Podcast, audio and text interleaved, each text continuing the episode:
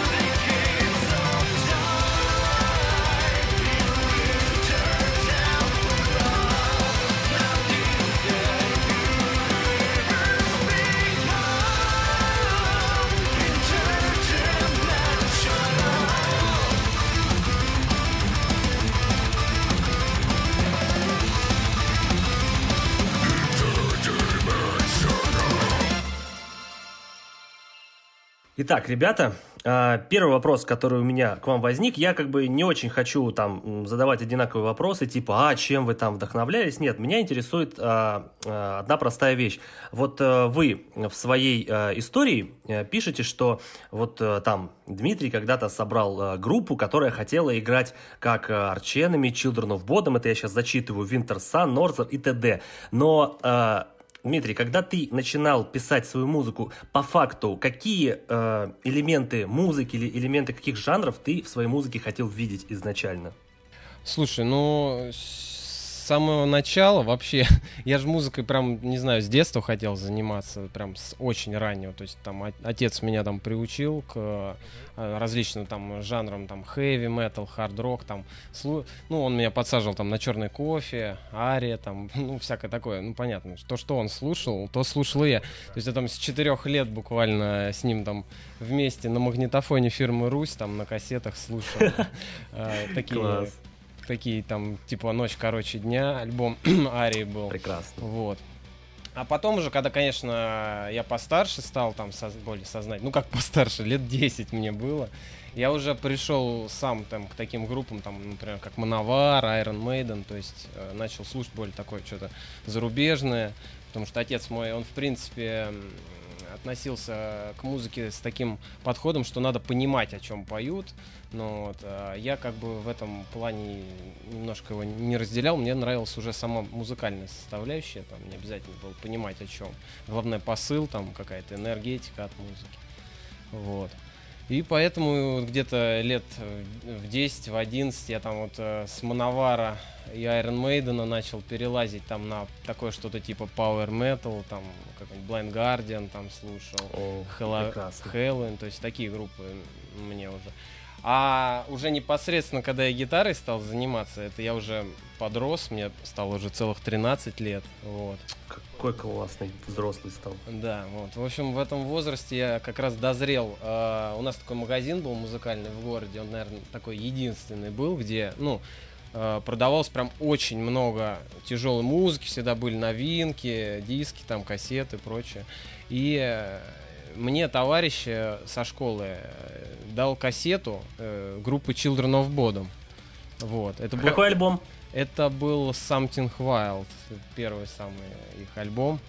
И я, короче говоря, когда его послушал, э, я, просто дико отвратительно отнесся к экстремальному вокалу на тот момент, но меня зацепила очень сильно мелодическая сторона. То есть, если я там, например, слушал группу Rhapsody of Fire, да, там э, на тот момент там Лука Турали, который э, делал проект его. Там все было, ну, все очень ровненько, там типа бочечки такие тык-дык-дык-дык-дык, как говорится, но вот, а, а типа тут уже было интересно. Тут появлялись какие-то ритмические рисунки, там где-то какие-то паузы интересные. То есть не все монотонно, и соляк там э, идет под монотонные бочки, да. Вот, поэтому получилось так, что я как-то подсел на них, какой-то период их слушал. Ну, где-то года два я их так стабильно прям, э, они были, скажем так, приоритетом моего плейлиста. А, ну, там параллельно я искал похожие группы. И случайно, однажды зайдя в этот магазин, э, я нашел, ну, обратился к продавцу и обнаружил, что продавец, может быть, не очень компетентен был. Я его попросил что-нибудь в духе Children of Bodom, а он мне дал а, американскую группу SLI Dying, короче, диск. Я купил диск. А, металкорчик. Да, то есть человек, как бы, наверное, немножко путал жанры, но ну дал. И я ни разу не пожалел, я послушал, прям буквально там с первых нот первого трека я влюбился. Ну, вот. А какой альбом был? Так, это у нас был, как он назывался-то, господи, 2005 года. А, это Shadows of Security. Shadow of Security, да, точно. С луной такая. Да, с луной, с черепом. Да, отличный альбом. Отличный альбом. У меня был диск, потом я его, соответственно, кому-то дал, как всегда, и кто-то мне его не вернул. вот. В общем, как-то так произошло. Ну и потом уже я обрастал там, не знаю, металкором, э, каким-то э, All That Remains там появились. Э, э, кто там еще-то были на волне тогда? Э, Anterior появились. Э, это уже где-то годам к 16. Э, прогрессивный металл, там Сикт попался мне тогда в 16 лет первый альбом. Э, это, это просто было что-то с чем для меня это был взрыв мозга. Ну, тоже сразу в них влюбился. То есть и прогрессивный там металл, Dream Theater, там, то есть такое что-то. Ну, вот, отдельно гитаристов сольно я слушал. То есть там Ингви Мальмстена, там, кто там еще был там, Финнов в основном. А, Джон Петручи, а, Джо Сатриани, кто там еще? Джо... Стив Вай. Ну, вот Джо Сатриани почему-то, скажем так, меня не сильно цеплял. Мне больше, конечно, Стив Вай нравился. То есть я- я- Ну, Стив Вай более модерновый, что Да, ли. да, да, да, да. То есть э, Джо Сатриани мне как-то ну, мимо меня прошел. Я слушал, я пытался понять, э, он все-таки там преподаватель Стива Вай, но вот я думал, как же так, э, типа, почему мне его музыка меньше нравится? Ну, что-то вот э, в Стиве Вае было, ну, мне больше нравились его. Какие-то аранжировки, что ли. Какие-то ходы интересные, нестандартно все было. Ну, Сатриани, он такой, знаешь, о, алдовый такой, ра- ракет у него прям Ну, бодрый. Да, да, да, да, да. Вай, Не он- очень, знаешь, такая изящная музыка, я бы сказал. Ну да, не, ну там есть несколько композиций, которые мне были, так скажем, симпатичны, я их слушал, а, но Вай мне больше зашел. Э, Как и Джон Петручи мне, то есть, больше заходил. Но это уже прям металл-металл был Джон Петручи. А, так, хорошо. Э, вопрос тогда, смотри. Э, из того, что ты э, рассказал, э, нельзя сказать, что ты был приверженцем всегда какого-то одного жанра. И возникает вопрос, как ты, когда сел писать музыку, уместил все это в своей голове? О, если бы это было так просто объяснить. Ну, на самом деле, блин, я просто, когда слушал какие-то другие группы, а, во-первых, ну, сама идея того, что я тоже хочу, конечно же, делать э, музыку, э, и делать ее именно не так, как кто-то конкретно там сделал, да, допустим, там хоть э, А, то есть ориентира у тебя не было какого-то да, основного? то есть я, вот мне нравились Children Bodom, но мне нравилось, скажем так, вот в них, э, я для себя понимал, что мне нравится в них определенный какой-то, скажем так, э, как- какая-то энергетика, какие-то моменты, те же там э, соло-партии отдельно, там взятые какие-то мелодические элементы, вот. Потом, например, слушая Slide Dying, я понимал, что мне нравятся вот их ритмические рисунки, вот эти такие. Для того, на то время это было очень такое модерновое музло рваное. Ну вот. А, ну тогда еще мне попадался и Devil Driver, тоже мне вот нравились у них э, ритмические. Да, они рисунки. крутые. Ну, Мгм. вот я слушал. А по- попозже немножко мне Born of Osiris попасть, когда у них демка только вышла. Ну вот. Это тоже металкор, по-моему, нет? да, Born of Osiris озна- однозначно металкор. Но даже не металкор, я даже не знаю, это уже приджентованное что-то. Но сейчас больше. это джент, по-моему, такой. Ну такое, да. Ну тогда они еще были более металкорные, такие рваные, прогрессивные, очень. Мне дико нравилось такие там моменты. Ну, ты знаешь, в твоей музыке не слышится вот этой вот рваности металкорной. Наоборот, у тебя все очень стройно. Ну, ты знаешь, как бы металкор, вот в том-то и суть была, что металкор, если мы его слушаем как отдельно взятый элемент, особенно вот там ритмические секции, да, какие-то, да, то есть они, э, когда делают свою музыку, они акцентируют внимание на моменте того, что э, там вот, вот у нас есть тут, например, там ритмический рисунок, там, э, там троечки, пятерочки, мы их выделим, чтобы человек там стоял и потряс башкой, грубо говоря, ну, вот. А я хотел как бы, знаешь, сделать так, чтобы ценитель, который слушает музыку, он насладился и тем, и тем одновременно. То есть, э, слыша там э, какую-то мелодическую там, основу, соло какое-то приятное, на фоне у него идет какой-то рисунок не скучный, не тык-дык-дык-дык-дык, грубо говоря, бочечка сплошная, как там в Power Metal, да? 16 Да-да-да, ну там, смотря в каком темпе. Вот. А, И чтобы это все дело было заправлено хорошим, хорошей аранжировкой, то есть каждый инструмент э, играл свою партию, которая, в принципе, там мало, ну, за исключением отдельных там синтезаторов, там, допустим, да, и дублировала бы э, другие партии. То есть все партии были написаны, э, старался я делать, чтобы они все разные были, но при этом не мешали друг другу. Поэтому получается такое, наверное, пл- плотное звучание за счет этого. Да, слушай, насчет плотного звучания еще будет вопрос. А, вопрос э, сразу вашему барабанщику Святославу. Ты нас слышишь, Святослав? Да, да. Вопрос к тебе. Смотри, когда ты играешь э, барабанные партии, вот э, в Simple и даже в той же System э, Duality, вот э, что ты играешь? Это вот что ты привносишь? Э, это э, более блэковое или металкорное? Что? э, Твои барабаны это вот что такое? Не знаю даже. Кстати, сложный вопрос какой-то. Ну, наверное, Ну, все равно наверное, форм- формулировка вопроса его, это, как сказать, выбила из колеи. Да. Ну да, но просто мне интересно а, все-таки чисто с, э, с, с ритмической точки зрения, с ритм секции, это вот а, откуда берутся? Это же не скажешь, что это просто МДМ какой-то, это же откуда-то еще идет. Ну, ри- ритмической секции, э, например, бочки там просто подчеркивают гитарный рисунок, там никакой магии нету. Вот, и что там, есть бластбит в одном месте, и все, в принципе. Ничего, ничего там сверхъестественного нет. Ну, Святослав скромный человек, наверное. Я, вот да, да, да. Я тоже, наверное, пару слов вставлю. Да, он, наверное, больше знает, что это, потому что он, он писал эту песню. Не, ну, на самом деле, когда пишется, например, трек, там сочиняется, да, а какую-то там основу ударную я набиваю, там Слава на меня, например, начинает ругаться, э, говорит, вот тут вот у тебя кусок, которым там тремя руками невозможно сыграть вот это, но вот. Поэтому он, скорее всего, привносит, э, скажем так, э, логичность партий. Э, ага. То есть, как, как они должны выглядеть с точки зрения барабанщика.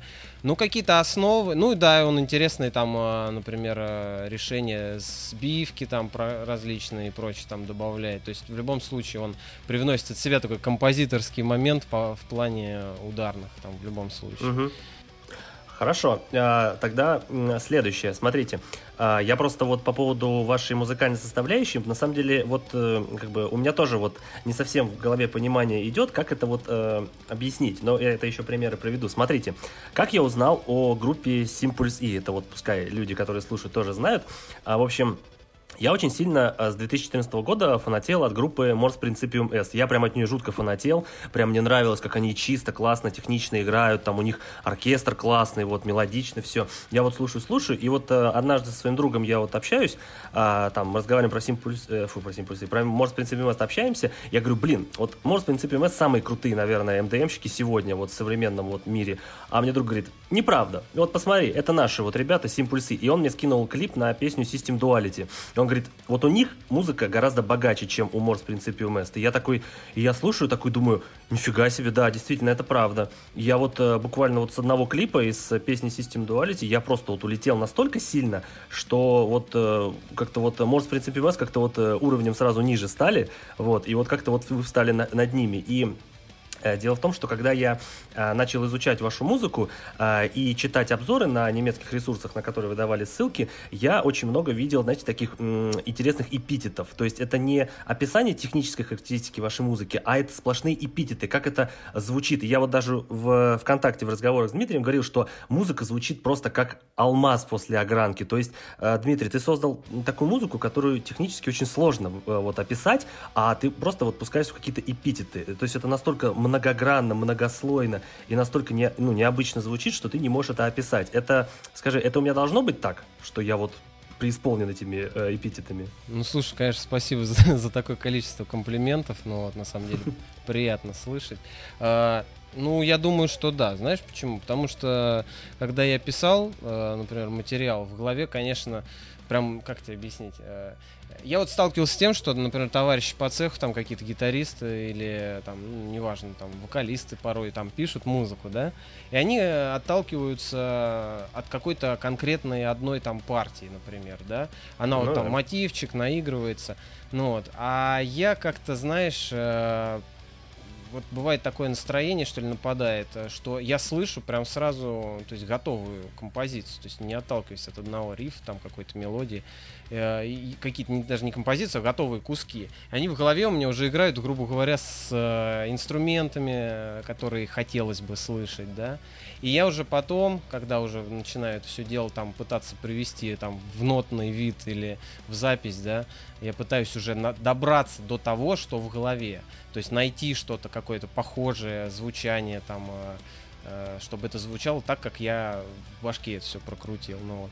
И когда я эту музыку слышу в башке сам, у меня то есть, тоже происходит какой-то, ну не знаю, э, как сказать, подъем, что ли, какой-то такой, ну я не знаю, наверное, это называется вдохновение, если я не ошибаюсь.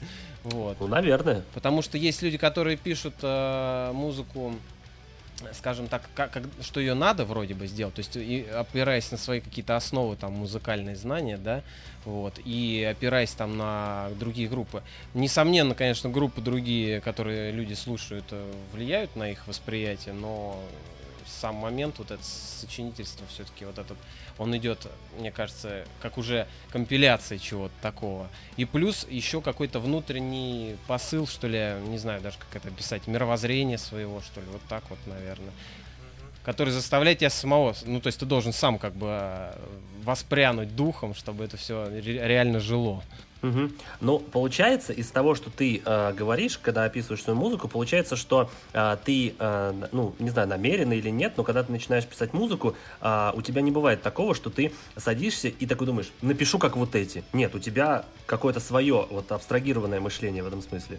Ну, я думаю, что да, потому что... В, не, в любом случае, э, есть какие-то моменты, например, когда я э, давным-давно там послушал альбом, там, ну, не знаю, там, кого, к примеру, да даже тех же, пусть и SLI Dying, да, ну, вот, и есть какие-то прям у них вот вещи, которые меня зацепили, я подумал, блин, ну вот не, не, не, не воровать же там, да, как говорится. И вот ты играешь похожее, что-то вот около этого гуляешь, где-то там пытаешься там со своей мелодикой это все состыковать, потому что твоя мелодика по-любому не совпадает с той, что э, там другие группы используют, да, тем более у тебя если уже какой-то опыт есть там гитарной игры.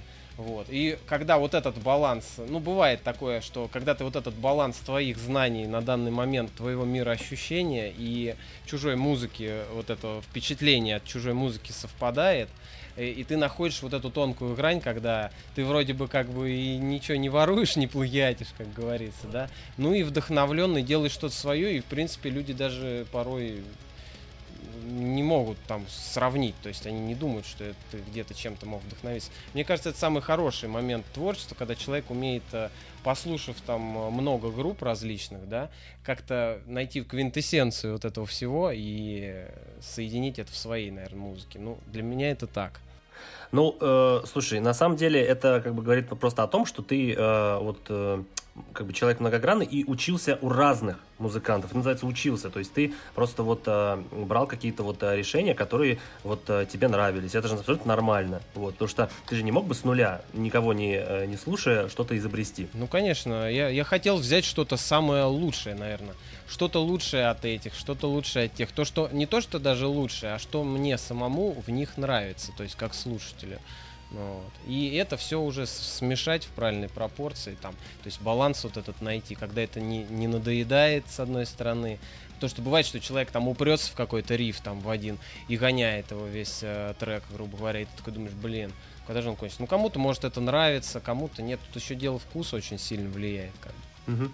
А, в общем, из всего того, что мы сейчас говорили, я делаю очередной вывод, что описывать вашу музыку как-то словами дело неблагодарное. Это нужно слушать. Но а, я тут взял цитату. А, вот вы э, давали ссылку на некий немецкий ресурс, который э, делал обзор на ваш альбом Mirror City. И мне очень понравилась там э, формулировка в этом интервью. Я на русский его перевел. Зачитываю. Симпульс и слишком прямолинейны в альбоме Mirror City, слишком мелодичны, слишком близки к традициям, чтобы изобретать новый жанр. И все же они вытрясли, вытрясли большую часть старой пыли из этого жанра, они э, сияли в изношенном прожекторе. Мне кажется, это очень, знаете, хорошо описывает э, вот частично вашу музыку, потому что вы настолько э, вот э, освежили вот этот вот уже давно, казалось бы, застоялый жанр, который называется неблагодарный МДМ, вот, но это настолько вот э, свежо и необычно и наполнена такими многослойными ходами, что я думаю, вы прям вот реально взяли этот жанр МДМ, как, знаете, старый ковер, и просто вытрясли. Вот, это вот мое такое ощущение. Я очень, я очень согласен с этим, э, с этой формулировкой в этом обзоре, что вот э, реально вот вы своей музыкой просто идете и просто, просто всю пыль с этого жанра устоявшегося убираете. Вот, и это на самом деле очень круто. Это очень круто, но Дмитрий, вопрос э, вот по поводу музыкального описания жанра, он у меня э, последний есть. Э, у у твоей музыки а, вот в ее многослойности и масштабности есть обратная сторона, как мне кажется. Это не то чтобы минус, это, наверное, особенность. Дело в том, что когда я начал, а, когда я готовился к подкасту, я решил переслушать все альбомы, и я просто их все, все слушаю, вот, и у, у всех альбомов ваших есть особенность одна. Когда ты их слушаешь, ты слышишь, думаешь, блин, как это все сложно, классно и многосторонне написано, здорово, но возникает проблема. А, из-за того, что в вашей музыке очень много всего, наполнения, песни очень сложно запоминаются. не то, что они не запоминающиеся, а именно, что настолько много вы вкладываете в свою музыку, что песни запомнить очень сложно. И вот как, как ты вот считаешь, так или нет? Смотри, в общем, такой момент. Я где-то, наверное, не помню, в каком году ты мне товарищ один сказал, говорит, слушай, блин, э, ты песню записываешь, ты там что-то насочинял, блин, ну я бы твою песню на твоем месте бы взял бы и разделил на три трека. У тебя там столько рифов, говорит, что, блин, можно взять и три трека из них сделать. Я говорю, ну слушай, ну зачем делать три посредственных трека, когда можно сделать один, но очень насыщенный и, ну, как сказать, наполненный там. Я согласен, да. Вот. Из твоих песен можно было бы 12 минут сделать песни. Да, ну не то, что я говорю, просто говорю, была такая вот очень хорошо подходящая к этой теме формулировка этого товарища. Он сказал, зачем ты делаешь один трек, э, когда из твоих рифов, вот которые ты засунул в этот трек, можно сделать там их три, например. Как-то Ну, так. то есть ты не видишь проблемы, что а, из-за большого наполнения песни достаточно плохо запоминаются, Ты отлегаются. в знаешь, я считаю, что это наша особенность. Я не знаю, кому-то она нравится, кому-то нет, но она такая и есть. И я думаю, что если, например, вот взять трек, э, если слышал «Кристальный дождь», э, Конечно. вот, Конечно. а, то он как раз, э, скажем так, вот было настроение написать не очень сложный трек, там, скажем так, да? Да, он очень запоминается. Вот он, кстати, да. Да. А, Было настроение написать несложный трек, как-то все сложилось, как-то рифы так подобрались, что не хотелось ничего туда дополнять, и сделали его именно таким. А другие треки, ну, там, например, тот же System Duality, он там д- для себя я его там делю, грубо говоря, на три части, да. Там есть повторения, есть элементы, которые, допустим, а, сделаны в роли припевов, хотя я, например, не очень люблю делить в треке, как многие там куплет-припев, да. А, Я люблю делать абсолютно разные куски, например, а, и условно называю, например, вот у меня идет два куплета, но они музыкально абсолютно разные, то есть э, под них, грубо говоря, рассчитан там экстремальный вокал, да, там идет э, вокалист там поет, но ритмически или там э, структурно по мелодии они разные, но это два куплета, то есть я так как-то подхожу к этому, наверное. Вот, э, слушай, очень ты хорошо сейчас сказал про песню «Кристальный дождь». А, Я просто вот не сказал вначале, но а, хотел вот сразу быстро сказать, почему я решил а, записать подкаст, ну, вообще, что меня толкнуло, что стало поводом к записи подкаста «Симпульс И». Дело в том, что я когда монтировал один из подкастов, а, я э, вот в этот момент как раз-таки что-то вот у меня, когда я монтирую подкасты, я люблю там всякую музыку перебирать, чтобы посмотреть, что хорошо пойдет на фон. И у меня что-то попалась песня «Кристальный дождь», и я ее такой слушаю, думаю, блин, как же я про них забыл? Надо именно вот с ними-то и сделать подкаст. То есть именно песня «Кристальный дождь» так как-то вышла, под- под- подтолкнула меня сделать с вами подкаст. Вот, поэтому песня, я хочу сказать, очень хорошая. Вот, э, ладно, э, с этой темой мы закончили. Я думаю, э, все, кто нас слушает, уже поняли, что описывать группу бесполезно. Это надо просто слушать. Поэтому... э, Кстати, про трек «Кристальный дождь» пару слов вставлю.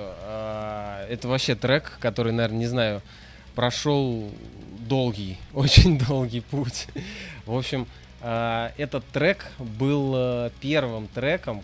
Ты же, наверное, прошерстил информацию в интернете, что гру- группа Симпульсы раньше называлась там по-другому, да? Можешь сказать, как это произносится? А, Ста- Старое название. Scythe's Blow это называется. Scythe's Blow. Да. Что это? Ну, это типа, так скажем, дань уважения всем melodic death металовым группам а, конца 90-х, начала 2000-х.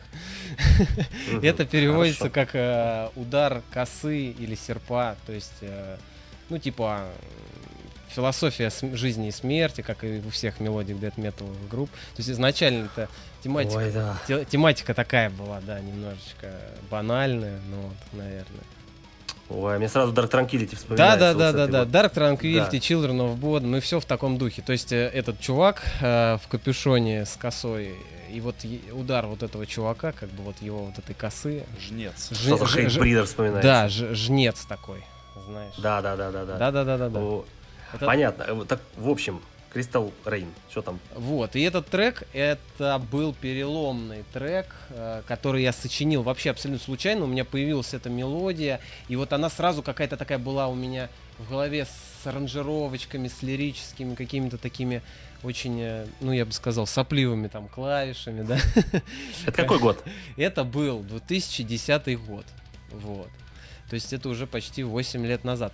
И вот в тот момент, когда я этот трек э, сочинил, я записал его там, э, э, тогда еще у меня был старый компьютер, и я к нему подключал, там у меня еще валялись какой-то процессор был, я уже даже сейчас, честно, не помню, какой конкретно, у меня их был, там штуки три я их поменял.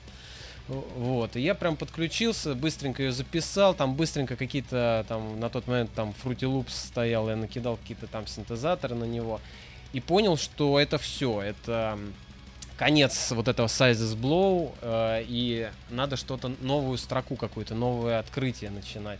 То есть совершенно не хотелось петь ни про какую там смерть, да, там совершенно не хотелось э, делать что-то такое. Хотелось что-то такое, наоборот, э, уйти от этой чернухи, вывести людей на новый уровень, какую-то другую философию запустить в музыке. И вот тогда было принято решение и поменять название, и поменять, в общем, все. И это был первый трек. Тогда он вышел в демо-варианте, потом он вошел переписанный на альбом «Разрушая преграды», и потом и потом, так как этот трек исторический, мы решили, думаем, блин, э, выпускаем сингл System Duality, сделали кавер, сделали сам трек System Duality, но хочется что-то еще туда добавить, чтобы прям вот завершенный релиз какой-то такой маленький был. И думаем, а почему бы именно этот трек как бы не перевести на английский, вот еще раз его записали, там уже, не знаю, там четвертый раз.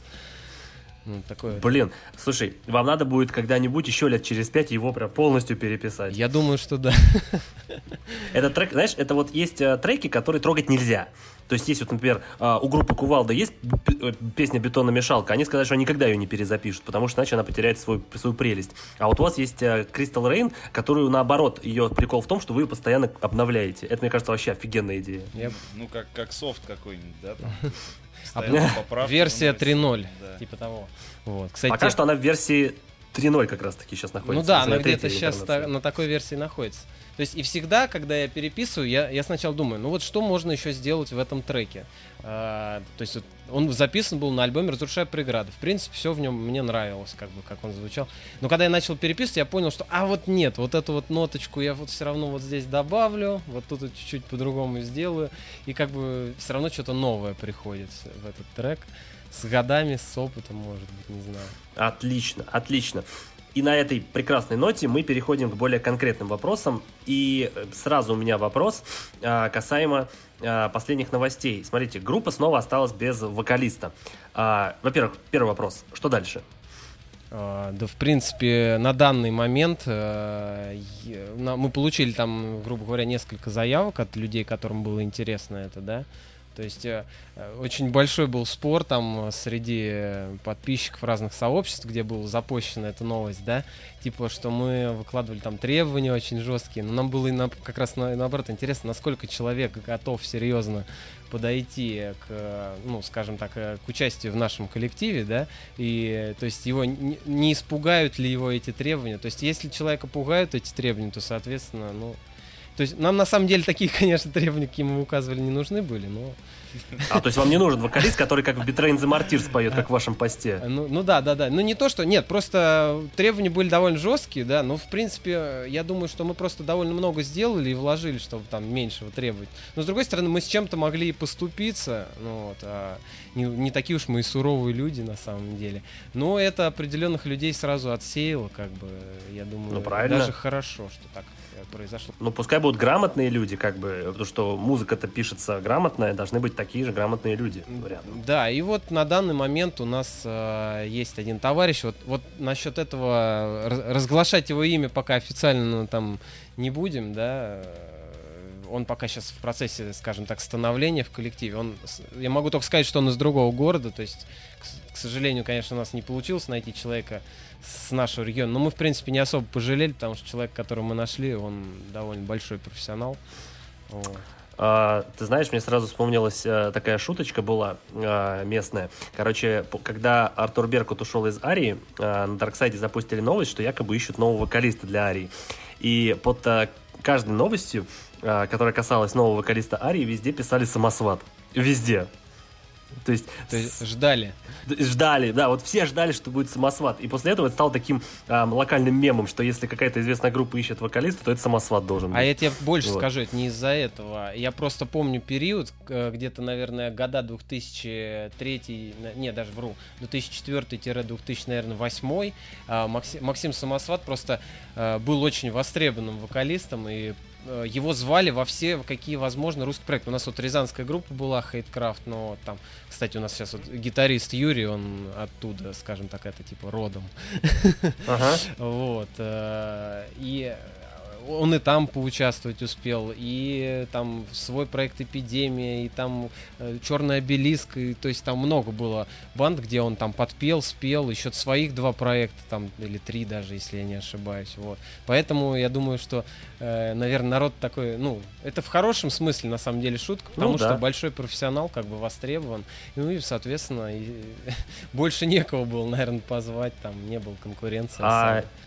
А тебе никого не напоминает эта ситуация, что есть некий вокалист в паверном мире, который участвует везде, где только возможно? Тебе никого больше не напоминает? Ты мне сейчас, у меня сейчас голова на самом деле загружена, потому что мы на самом деле не так часто интервью даем. Кристиан Эльвестам, э, бывший вокалист Карсиметри. Хороший, кстати, вариант, но нет. Это Э, мы говорим Ну, про... он участвует везде, где только можно. И Бьорн из Суэлворка, собственно, так же. Ну да, да, да. Но в данном случае я имел в виду Фабио Леона, конечно же, который везде засветился, где только возможно. А, Вот. паверный я просто не- не Да, да, да, да. Ну да. Да, но Кристиан Альвестам мне понравился, кстати, вариант. Да, он действительно вообще просто везде. Ну, А мы рассматривали, кстати, ре- э, вариант, э, чтобы позвать человека, например, из-за рубежа какого-то, да, там. То есть, э, я думаю, что мы, мы имеем такое, знаешь, это нескромное мнение, что мы себе мо- могли бы позволить человека, который мог бы там, да, спеть э, из зарубежных там каких-нибудь известных вокалистов с нами поучаствовать, и мы бы там не опозорились перед его профессионализмом, да. Ну вот, но все-таки как бы родной человек, э, он ближе, с ним договориться проще, да, там русский человек, да. Вот, поэтому все-таки решили попробовать поискать для начала на родных просторах. Ну, правильно. Правильно, я согласен. А, хорошо, вопрос тогда по поводу вокалистов у меня следующий. А, у группы достаточно часто менялись вокалисты, но вопрос у меня такой. Можешь сказать, во-первых, сколько реально было в группе вокалистов, которые в нее приходили и пели, и чем каждый из этих вокалистов был хорош, что он пел у вас? А, ну смотри, э, тебе вообще всех перечислять, кто участвовал в жизни группы, например, но не на записи, или только А, тех, кто н- принял в записи участие?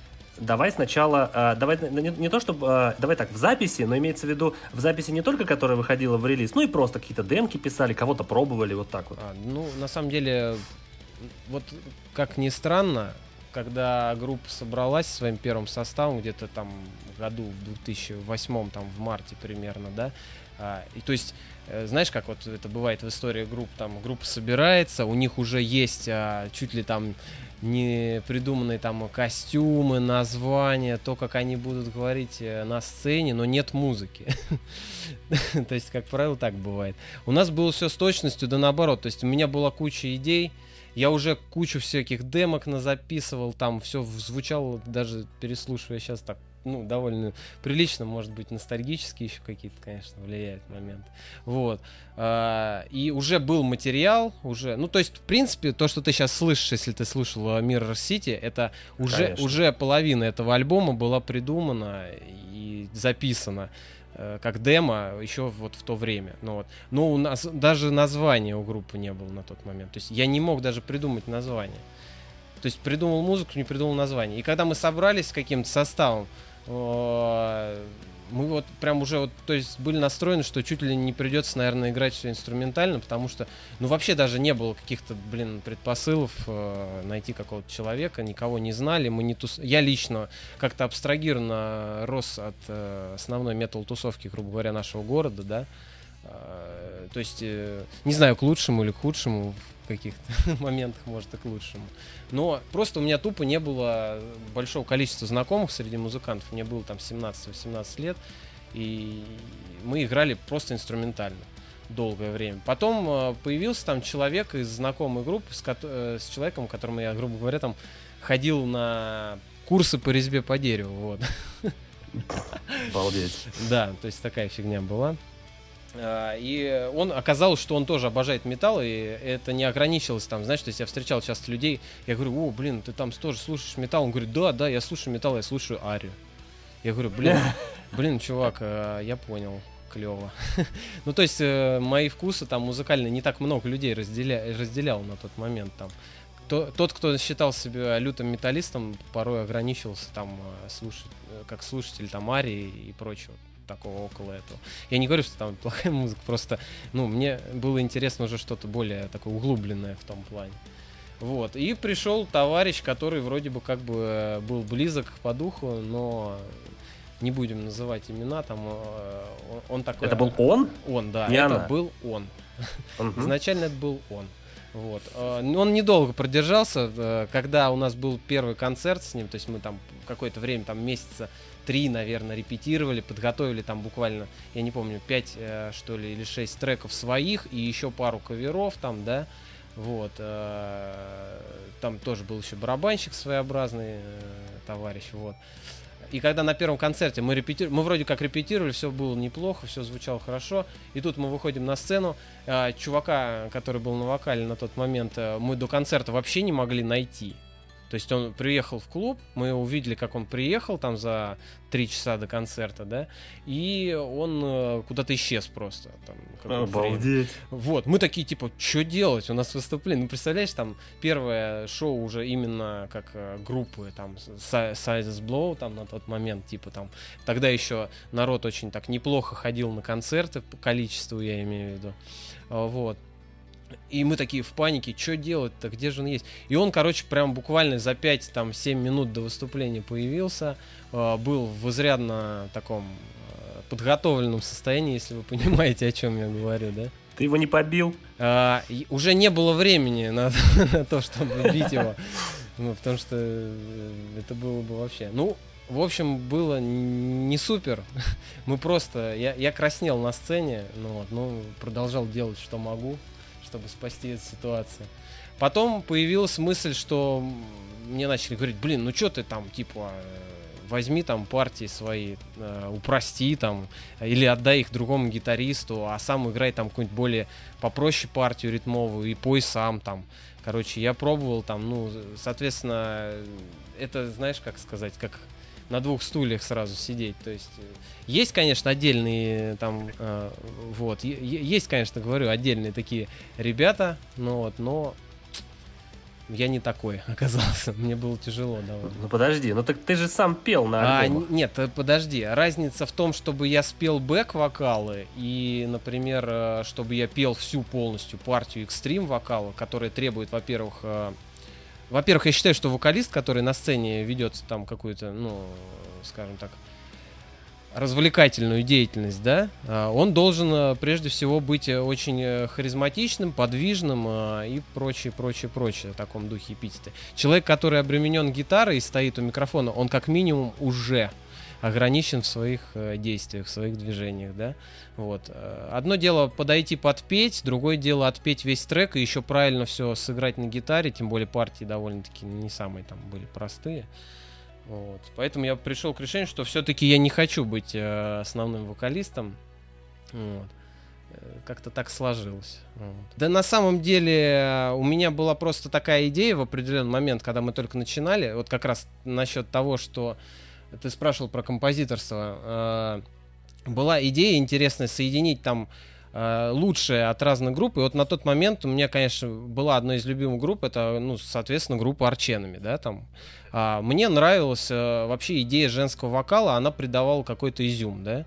То есть, э, и в принципе идея была в том, чтобы, э, так как у нас в городе, скажем так, не было там сразу готовых вокалистов, мы, конечно, брали людей, там учили их, э, и, соответственно, они уже там работали, пели.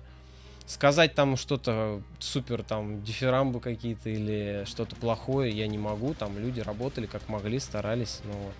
Ну, конечно, если сравнивать там мужской и женский вокал, э, функциональность мужского вокала в плане качества, она, на- наверное, намного выше. Вот, то есть, скажем так, э, потенциал, потенциал мужского вокала, он намного выше в плане именно техничности, звучания, да. Я понял. Но смотри, то есть получается именно по этой причине а, в итоге вы пришли к мужскому да, вокалу. Да, да, да, да, да, именно по этой причине, то есть э,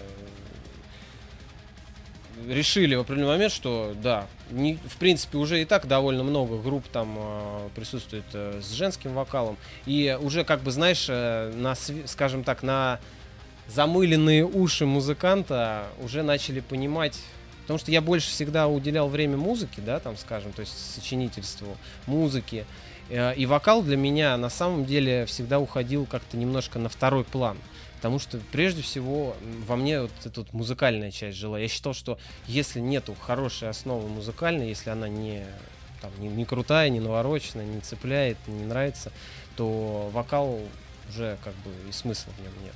Ну, ты знаешь, вот в твоих словах есть большой смысл, потому что я заметил как раз-таки в твоей музыке вот этот самый момент. Дело в том, что когда ты слушаешь а, Арченами или, например, группу Ginger, а, то вот эти группы, они вот строят а, музыку таким образом, чтобы женский вокал, он прям был слышен, чтобы ты прям слышал и видел, как, как девушка а, такой метальной наружности и внешности, она поет. А вот в твоей музыке, когда я начал слушать «Разрушая преграды», я, не, во-первых, не сразу понял, что поет девушка, и я не сразу вообще раскусил, какой, на каком языке это поется, потому что как раз-таки у тебя вокал, он был, а, так сказать, на втором плане, нежели музыка, и он очень не, бросался в глаза совершенно. Это было намеренно, как я понимаю. Ну, я думаю, что на тот момент, да, были мысли такие, чтобы а, вокал не перекрывал музыку.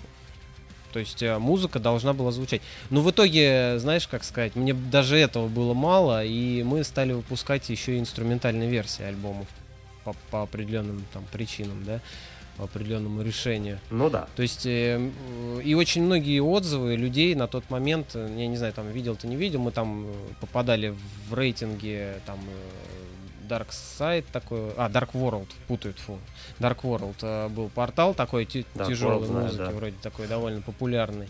Вот, и там в рейтингах, ну еще там не только он, я на самом деле, э, скажем так, не прям уж сильно следил, то есть мне кидали какие-то там знакомые, там, знаешь, или там слушатели нашей музыки, вот, смотрите, вас там, типа, вот здесь запостили, вот там запостили. Я такой, о, интересно, там, залазишь, а мы там в рейтингах даже каких-то моментах обходили там вообще именитых э, людей там э, зарубежных. А, ну да, да, да. Ну, там, блин, почему? Там был Atari Турунен со своим релизом. Она же человек, не группа. Ну, прикольно. Ну, Хорошо. Вот. И после этого мы пришли к выводу, что, ну, то есть люди начали писать, э, когда мы выложили там инструментальную версию, что, ну, что по-другому музыка открывается людям совершенно. И некоторые сказали, что нафиг вы вообще делаете с вокалом, делайте, блин, инструментал. Ну, но это, наверное, как и с моментом э, товарища Лехтинина, да, там вот э, интервью там частично да. слышал. То есть э, я думаю, что мы с ним в этом взгляде немножко, наверное, похожи. Он тоже делал инструментал.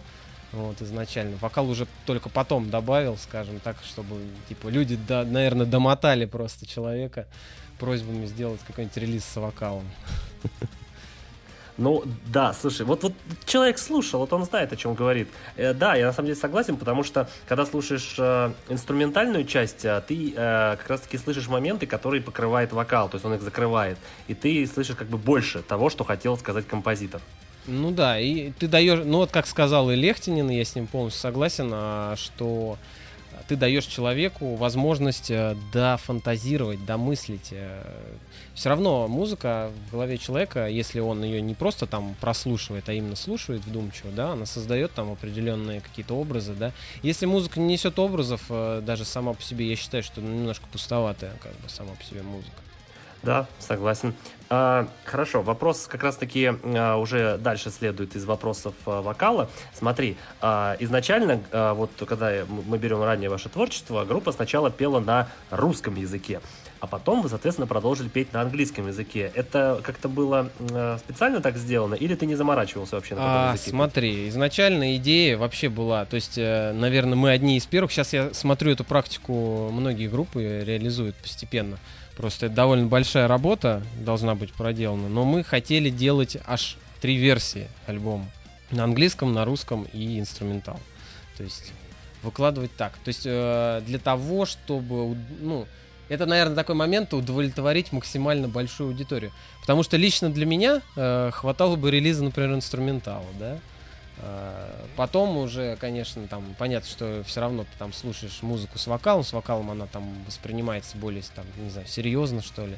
Вот. Э, и вот хотелось захватить, скажем так, э, и э, не обидеть, так сказать, русского слушателя, который там любит и смысл понять там какой-то, да. А, и хотели делать английский. Но на самом деле оказался это очень такой трудоемкий процесс и отнимает огромное количество времени. И когда мы уже... Просто если бы мы, например, начали записывать полноценную английскую версию, там, да, еще альбома, то у нас бы ушло еще очень много времени. Альбом бы там вышел, наверное, еще бы не раньше, чем через полгода, а то и больше. Но, э, вокал, как оказалось, он больше всего времени на запись отнимал у нас все время. Ну да, э, и, кстати, да, вот эта практика выпускать на нескольких языках, даже в России, она используется. Вот у меня был а, в гостях а, в прошлом году еще вот а, клавишник группы Hammer Force, нашей питерской паверной группы. Вот они тоже делали а, альбом на двух языках.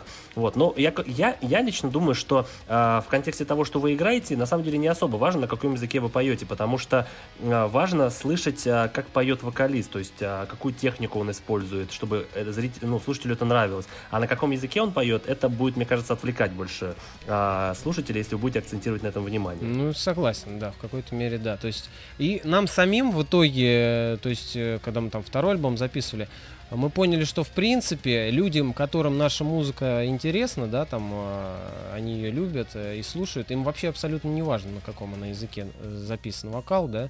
А, но так как, скажем так, большая аудитория, которая нас слушал, она все-таки пришла из-за рубежа, как ни странно, да, там, хотя мы даже записав альбом «Разрушая преграды», мы пели на русском языке, да, но все равно большая аудитория была именно зарубежная, ну, вот, и очень много было и отзывов, и критики там э, определенно, ну, в смысле критики, э, отзывов критиков, вот, э, о том, что это что-то интересное, там, кто-то пытался разобраться в текстах на, на русском языке, там, из иностранцев, да, вот, то есть момент такой. И мы поняли, что, в принципе, наверное, логичнее сделать э, материал на английском языке, потому что русскому человеку разобрать, э, допустим, э, текст английского языка будет проще, потому что все мы учим в школах английский язык, хотя бы минимальные знания, и использование, использование Google переводчика нам в этом плане помогут, да. А англичанам наш витиеватый, довольно сложный такой язык, поэтический, да, наверное, не получится понять на сто процентов. Поэтому такое решение было принято, и на Solar Storm мы уже перешли на английский. Да. А, в общем, э, сейчас мы сделаем небольшую музыкальную перебивку и продолжим с ребятами.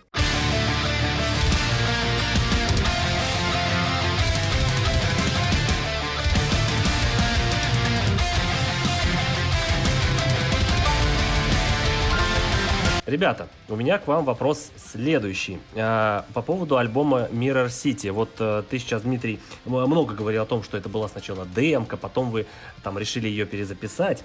А, но э, вопрос такой. Почему э, все-таки ты решил дать второй шанс этой самой демке? Он, этот материал, он был актуален для тебя еще? Или там тебя ностальгия сыграла? Как это вообще в твоей голове возникло? Смотри, в общем, когда мы, наверное, записали Solar Storm альбом, ну, почему-то э, мы порой, скажем так, собра- собирались вот со Славой, ну, вот, э, с барабанщиком.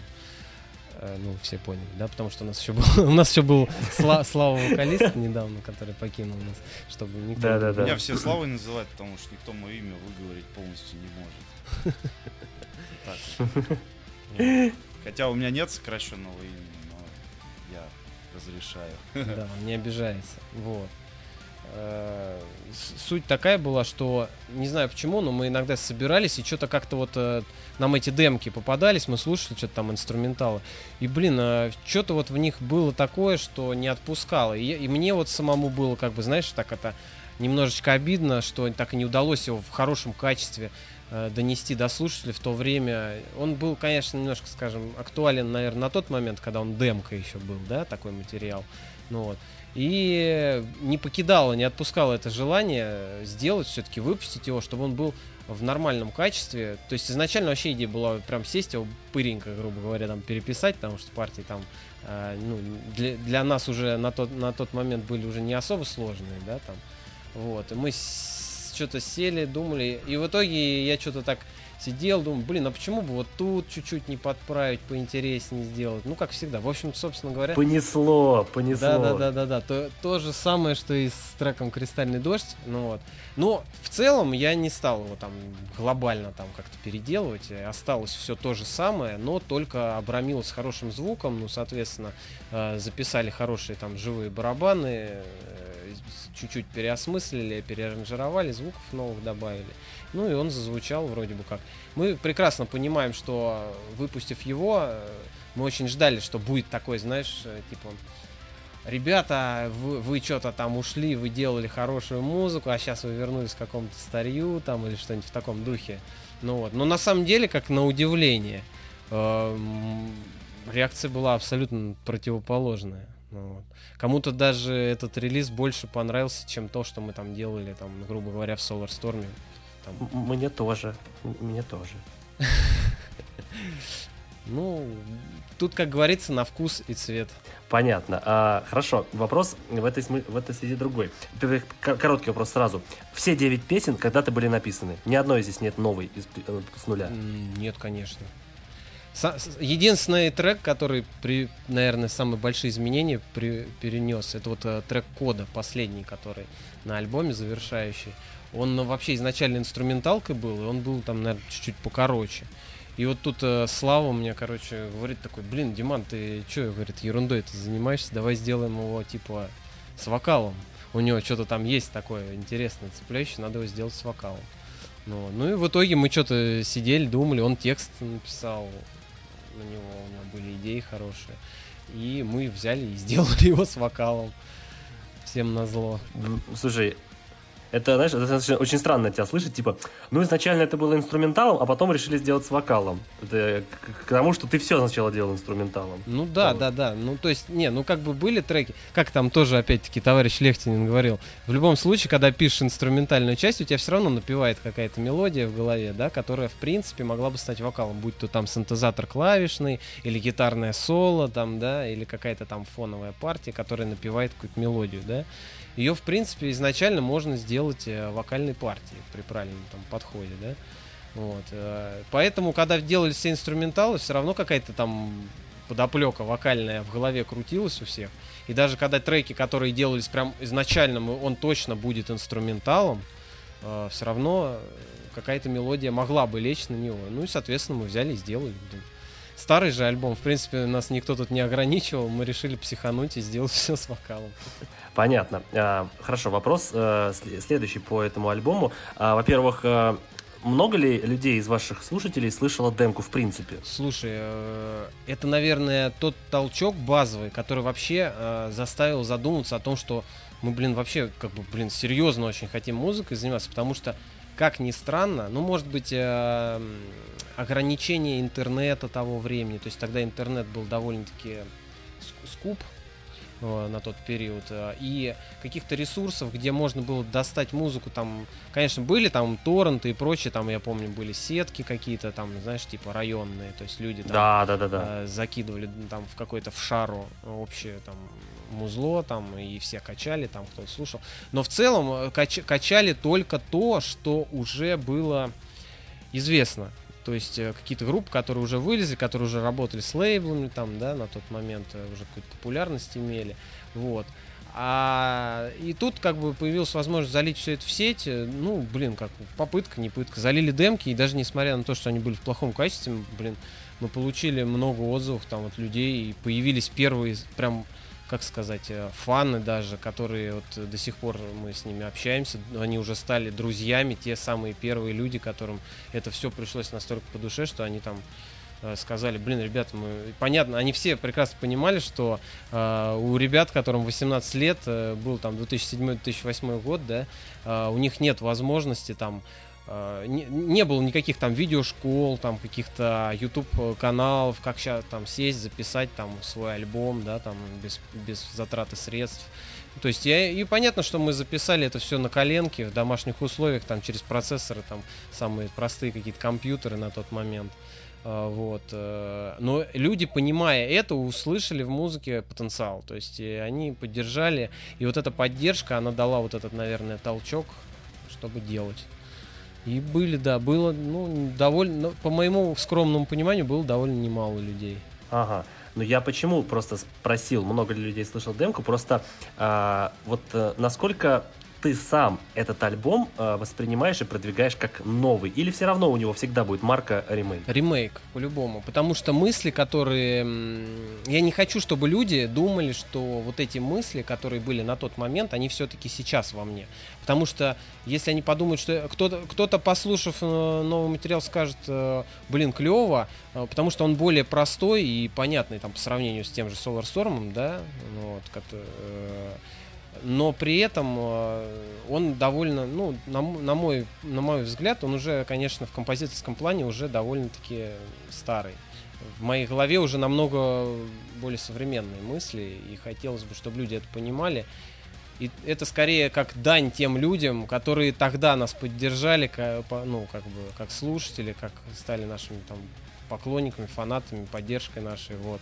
Это дань уважения этим людям, которые с тех пор нас слушают. Э, мы им как бы сделали такой большой подарок, но записали этот альбом. Ну, для тех, кому он сейчас понравится, конечно, мы тоже, как говорится, welcome.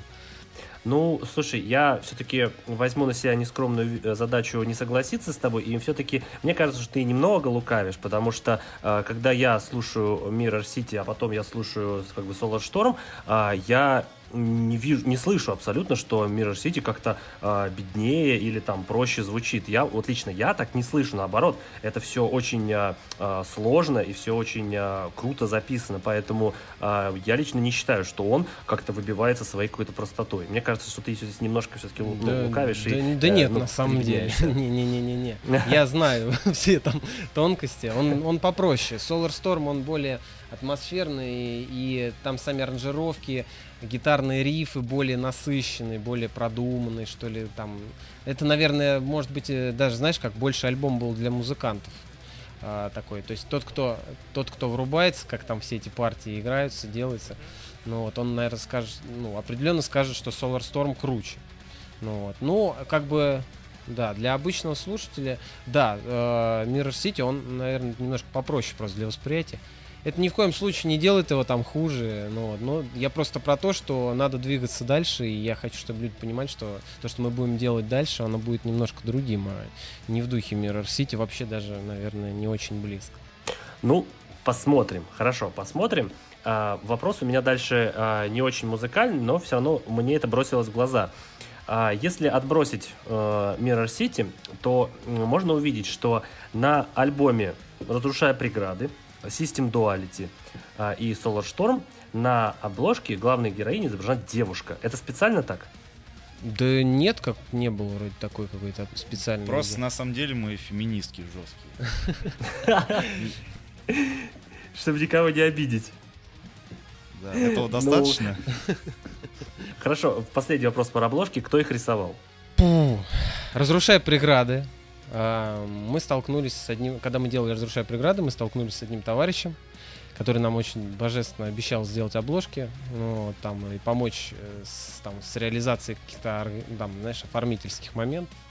Ну, вот. ну, как это и бывает э, у большинства людей, мы хотели, у нас не было денег, мы нашли человека, который попробует это сделать дешево, в итоге мы потеряли деньги и не получили ничего. Вот. Э, и в итоге пришли к такой мысли, что если мы хотим что-то сделать, то сделать надо это самим. И поэтому Класс. мы взяли, у нас есть менеджер Виталий Каратыхин. Привет, Виталий. Он будет слушать, я думаю, что он будет слушать нас потом. Вот. А, он очень много, на самом деле, сделал, скажем так, за кулисами группы, вещей, которые сильно-сильно помогают нам в продвижении и в, в общих моментах каких-то. И вот он а, тогда сказал, говорит, Диман, давай собираться, давай там выбирать время. А, я, короче, поставил фотошоп, там скачанный из какого-то лютого торрента на тот момент, да, вот, а, и говорит, а, типа, приезжай ко мне, сейчас мы с тобой сядем, там, возьмем там по бутылочке пива, ну вот, или чая, тоже по бутылочке. Вот, и сядем делать обложку. Ну, в общем, мы приехали э, и столкнулись с тем, что, блин, сидят два человека. А, Один е- знает, как э, какие-то где-то инструменты в фотошопе включаются, а другой грезит общим образом. То есть, ну это, в общем, инструментами умел работать Виталий, а образом грезил я. Но ничего вообще не умел делать в фотошопе там. Ну, блин, мог Ага. переключить там с кисти на лассо там или что-то такое там максимум. Блин. Вот. Прям это, слушай, а, гений мысли, великий комбинатор. И получился сидели. у нас такой своеобразный симбиоз, когда он сидит и говорит, блин, чувак, это, это вот нельзя сделать. А я такой сижу и говорю, блин, чувак, а что если вот какой-то вот из этих инструментов где-то там ты только что тыкал, найди его, ну вот, и, блин, э, можно сделать, если вот так. Он такой, да, точно, ведь можно. Берет там, выбирает инструмент, там что-то подмазывает, что-то подфотошопывает, там вставляет. Ну вот, и в итоге, короче, вот такая обложка получилась, мы как бы даже не знаю, там, если ее в большом, конечно, разрешении, наверное, напечатать, она, может быть, будет э, не самая идеальная, но это была обложка, которую мы сделали своими руками. Подожди, подожди. А кто, кто эта девушка Ну, на это- обложке? Это реальный да, человек? да, это фотография вокалистки на тот момент. А, понятно. А на, пред- на последующих релизах Нет, это уже это реальные? все рисованные образы, взятые там просто из, из головы Мгм. художника. Блин, это, это обалденная история о том, как все, все получается делать самому и получается как бы круто. Ну, мне просто мне очень нравятся эти обложки, и «Разрушая преграды» тоже прикольная обложка, поэтому я как бы и спросил. Вот.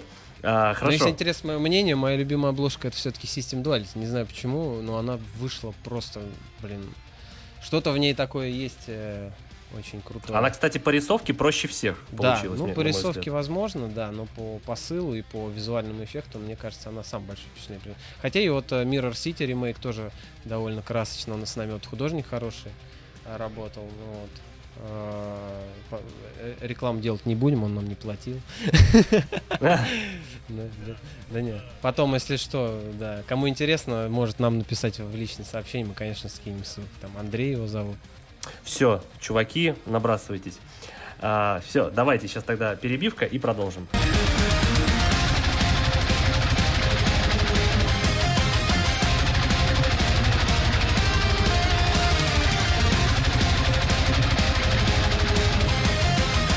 Чуваки, вопрос у меня к вам следующий, а, касательно а, концертов. Прежде чем я задам вопрос конкретный, который у меня здесь написан, вопрос а, достаточно общего характера. Я так понял, что Simpulse И себя позиционирует именно как концертная группа. Отвечает на этот вопрос Святослав. Наверное. Все, ответ Святослав закончен, да? Ну просто Нет, ну, слушайте. как бы смысл, э, как это называется? Ну, короче, он хочет... Не- Я, короче, его читаю мысли, я знаю, про что я, он я пытается просто сказать. тупой, простите меня. Он очень стеснительный человек, когда в- в- возникают вопросы там какого-то публичного общения, да, там Святослав начинает стесняться. Вот. Суть такая, что а, смысл в том, что группа не имеет смысла существовать, если она не выступает. Э, Я думаю, что это очень такой исчерпывающий ответ, да. То есть, э, если бы не было смысла живых выступлений, то, в принципе, можно было бы э, делать музыку там одному-двум человекам, да. Но подожди, но подожди. А, ты вот говоришь, что там группа там, не имеет смысла ее существования без концертов. Так вы э, турите, чтобы поддерживать э, огонь в группе или потому что вам это нравится? Не, ну, соответственно, потому что нам это нравится. И, соответственно, мы все заражены одной общей идеей. Нам нравится это делать вместе. Но просто, э, если рассматривать момент, э, например, студийной работы и там, например, какого-то онлайн таргетинга, там, попадания музыки там в интернет, да, то этими вопросами, как и многие сейчас делают, так называемые one man band там и прочее. Ну Вот. В принципе, можно было бы существовать в таком э, контексте. А а остальные моменты все-таки должны присущи быть группе, такие как концерт, репетиции, какая-то общая идея. Ну и в любом случае, знаешь, э, э, какие-то идеи появляются, там люди, когда там работают в коллективе вместе, они здравые мысли кидают. Ну и, соответственно, был момент такой, что мы хотели именно, то есть, знаешь, как это говорится, не на словах, а на деле. Сейчас очень многие группы, например, там записывают э, релизы, и я сталкивался часто с тем, что люди, которые записав вроде бы как неплохо звучащий релиз, да, а на деле жив, вживую оказываются практически там не умеют играть на своих инструментах, да? Какой смысл э, тогда делать эти релизы для того, чтобы получить какой-то хайп обычный, да? Если уж получать хайп, то получать хайп по полной, как бы и от релизов, и от концертов, и показать, как говорится, приехали э, на людей посмотреть и себя показать. Ну, хорошо. А, просто здесь есть а, обратная сторона а, этого вопроса с концертами. Просто, например, когда у меня был в гостях Макс Мортон, и мы общались по поводу концертов, Макс, Макс, Максим, например, выделил концерты как самую неприятную часть жизни музыканта, потому что он говорит, что ты месяцами и годами сидишь, записываешь сложные альбомы, масштабные, ты вкладываешь туда душу, эмоции, ты э, просто слезу последнюю пускаешь на эти песни, а потом ты выходишь на сцену, э, перед сценой 50 человек, которые на тебя смотрят, типа, и кто это? И ты понимаешь, что весь пафос и эпичность твоей музыки, она просто теряется из-за того, что, ну, играть особо не, не получается перед кем-то. Вот у вас нет такого момента? Ну, нет, потому что Э, изначально, будучи подростком, наверное, каждый человек, который э, ну, решил, что он хочет заниматься музыкой, да, он э, смотрит на каких-то своих э, кумиров, и, он тоже, ему тоже хочется также там лобать там на, на опен на каких-то на концертах там вот, но, но это, естественно, э, так кажется. На самом деле, да, вот как этот человек сказал, собственно, так и происходит, но э, ощущения как бы непередаваемые, поэтому, когда играешь концерт, это что-то с чем-то. Просто угу, это по то кайфу. вас и распирает. Вас да, распирает прямо вот от кайфа. Это, это нам в кайф, поэтому мы до сих пор играем концерты. Может быть, когда-нибудь надоест. Не, ну тут знаешь еще какой момент э, важный. Э, когда собирается, э, грубо говоря, полный зал, да, люди, ну, любого формата группы, в принципе, да, выйдя на сцену то есть почему сейчас очень актуален разогрев, а, так называемый пла платный разогрев среди начинающих групп. А, люди платят деньги за то, чтобы выйти на сцену перед э, какими-то знаменитостями, которые собирают стопудово какой-то народ. И такую толпу, которая стоит э, плечо к плечу, э, ее раскачать намного проще, чем раскачать, например, зал, грубо говоря, там в 50, там 80 или 100 человек, да, потому что такого ду- духа единения его меньше.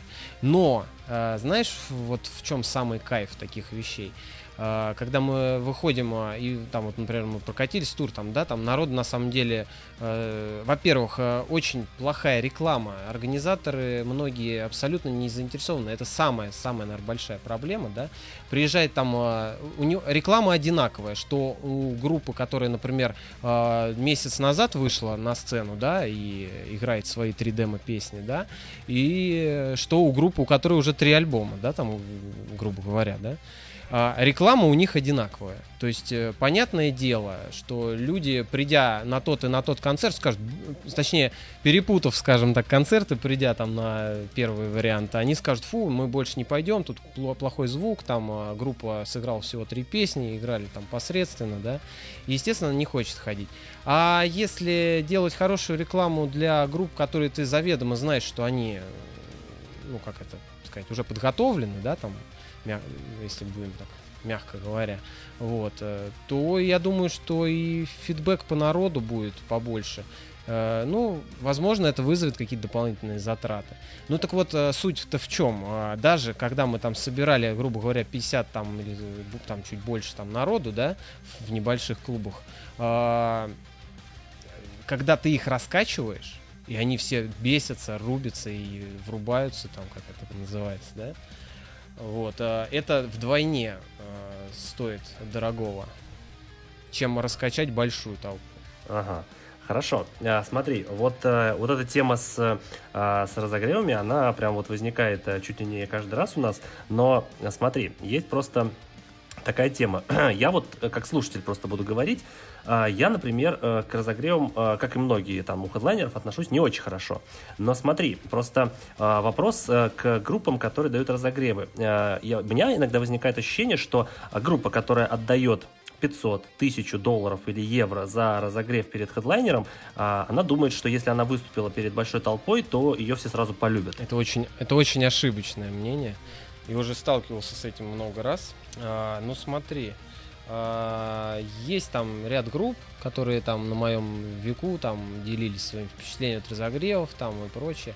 И как показывает практика, если твоя музыка еще пока не готова, ну, там выйти на большую сцену, да, то нет, э, я не знаю, это, это, наверное, пафосно очень звучит там с моей стороны, вот. Но я считаю, что просто есть люди, есть группы, которые очевидно серьезно готовятся и очевидно очень много на это тратят сил, там, и, естественно, они получают какой-то фидбэк от слушателей, да. И вот если этот фидбэк там достигает каких-то определенных критериев, что там есть слушательская аудитория, там, даже пусть она будет не особо большая, да, но она разная. Это не те пять там друзей, которые тебе будут слушать, если ты даже там будешь э, играть что-то э, ужасное, да, там, там поп- поп-рок. Шутка. Не хочу никого бить. Я, я сам слушаю иногда поп-рок какой-то. Шовинизм музыкальный Да, пошел. да, да, да. Нет, я просто про то, что если люди изначально там слушают металл, да, и вдруг их там любимая группа э, заиграла поп-рок, и их друзья их все равно будут слушать и поддерживать. Это же очевидно, да? Ну вот, э, именно большая какая-то аудитория разная, с разных городов, возможно, с разных стран. Вот тогда уже, когда этот фидбэк получен, э, и уже группа сделала какой-то релиз, какой-то хороший, качественный релиз полноценный, э, можно задуматься о концертах э, на разогреве как об, одном из аспектов маркетинга и пиара группы. Нельзя э, делать Но не основном. не основном. Это очень, очень малая часть того, что можно ждать, вот э, как сказать, от э, промо. То есть от промоушена группы ожидать большого от разогрева, что вот вся тысяча пришедших, э, там, например, там, на концерт какой-то там, неважно какой группы, да, она вся прям в тебя влюбится. Ничего подобного. Да, там даже о половине, даже там о 10% мо- может не идти э, речь, да. То есть ты заплатишь большие довольно, ну как, по меркам шоу-бизнеса, кстати, про эту тему тоже интересно было бы поговорить. По меркам шоу-бизнеса, там, вложения, которые делают, э, например, метал-музыканты, да, они очень малы для того, чтобы капитально делать качественный промоушен. Вот. И э, поэтому, если у группы, например, э, есть, э, появились там, грубо говоря, 100 тысяч рублей, да, и они такие, блин, у нас уже там есть там епишка какая-то, и мы вот такие вот молодцы, мы такие вот крутые, мы вот хотим, и вот тут приезжает наша любимая группа, и мы такие типа, давайте купим разогрев там на нашу любимую группу, выступим со звездами, они нас заметят, зал нас заметит. Ничего подобного, вообще так не произойдет. А, Лучше, если есть эти деньги, их надо потратить на улучшение своего закрепление своего материала, улучшение своей базы слушательской в плане а, записи новых треков и а, там, не знаю, подготовки к тем же концертам, элементы шоу, да. То есть э, продум, ну, то есть э, лучше впустить эти деньги вот такие вещи. Если ты находишься на стадии там э, начальной, скажем, там записи первого ЕП там или сингла или что-то такое, и вливаться сразу в разогрев каких-то популярных банд, это очень такая глупая затея, на мой взгляд. Нелогично. Ну да, да. Ну, э, слушай, просто понимаешь, а, почему, например, там э, у меня не очень хорошее отношение к разогревам, понимаешь, вот есть э, группы хорошие, серьезные, например, есть вы, которые там выступают у там с именитыми группами и так далее. Есть Perry Лидианс, которые там у Limp Bizkit выступали. Понятно, это группы, ко- которых знают, что они серьезные. Например, а, вот мы, например, пришли а, однажды на концерт группы Marduk, перед которой выступали какие-то там 2-3 а, наши death metal, а, там black а, группы, а, которые долбили какую-то чушь абсолютно среднесортную, абсолютно одинаковую. И а, ты знаешь, что они за это заплатили, они вышли, отдолбили свою фигню за полчаса, и, и типа им нормально. И вот я э, искренне ну, я не не понимаю. знаешь, как к этому отношусь. Я, я считаю, что если группа а, если группа устраивает то, что их слушает, там, грубо говоря, 5, ну, типа, они получили хорошие лестные отзывы от пяти человек, которые были в изрядном там подпитии на концерте, да, им было все, все равно, да, а подо что э, там отрываться, э, крутить Circle Pit и прочую фигню, да, вот, э, то, блин, ну, значит, э, флаг им в руки и пусть занимаются дальше. Но я рекомендую таким группам, прежде всего, подумать над реализацией своего материала, над качественной, над, над самим материалом. А если три группы выступавшие звучали одинаково, это уже очень плохо, и этим трем группам надо, наверное, скооперироваться друг с другом и подумать, что же они друг друга наворовали, что они звучат одинаково. Да, Вот. да. Но Слушай, есть, короче, обратная сторона э, разогревов. Я очень люблю проводить этот пример. Вы же знаете группу Арктиду? Ну да, я слышал пару треков. Знаешь, как я тебе скажу?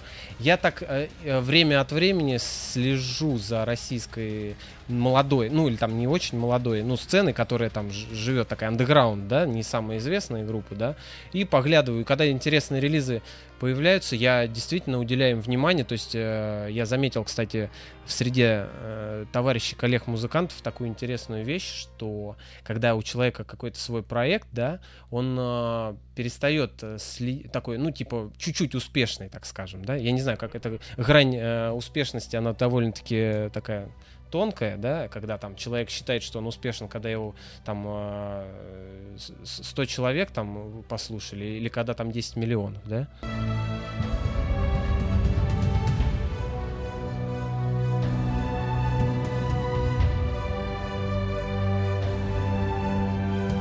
Ну, слушай, короче, э, почему я сказал про группу Арктиду? Во-первых, их клавишник и основной композитор э, Дмитрий, он вообще-то на вас подписан, вот, если что. А, Я видел его. А, Просто почему я заговорил вообще о них? Во-первых, а, мы были в прошлом ноябре на группе Dragon Force в Москве. Наш гитарист И там там, был, по-моему, да, Юра ездил. Вот. Вот. Да, да, Тем да, более да, ездил, хорошо. ездил. Там не только Dragon Ну Force вот. вроде были, да? Нет, А, только Dragon ты- Force, только. Конечно, когда А. была, там.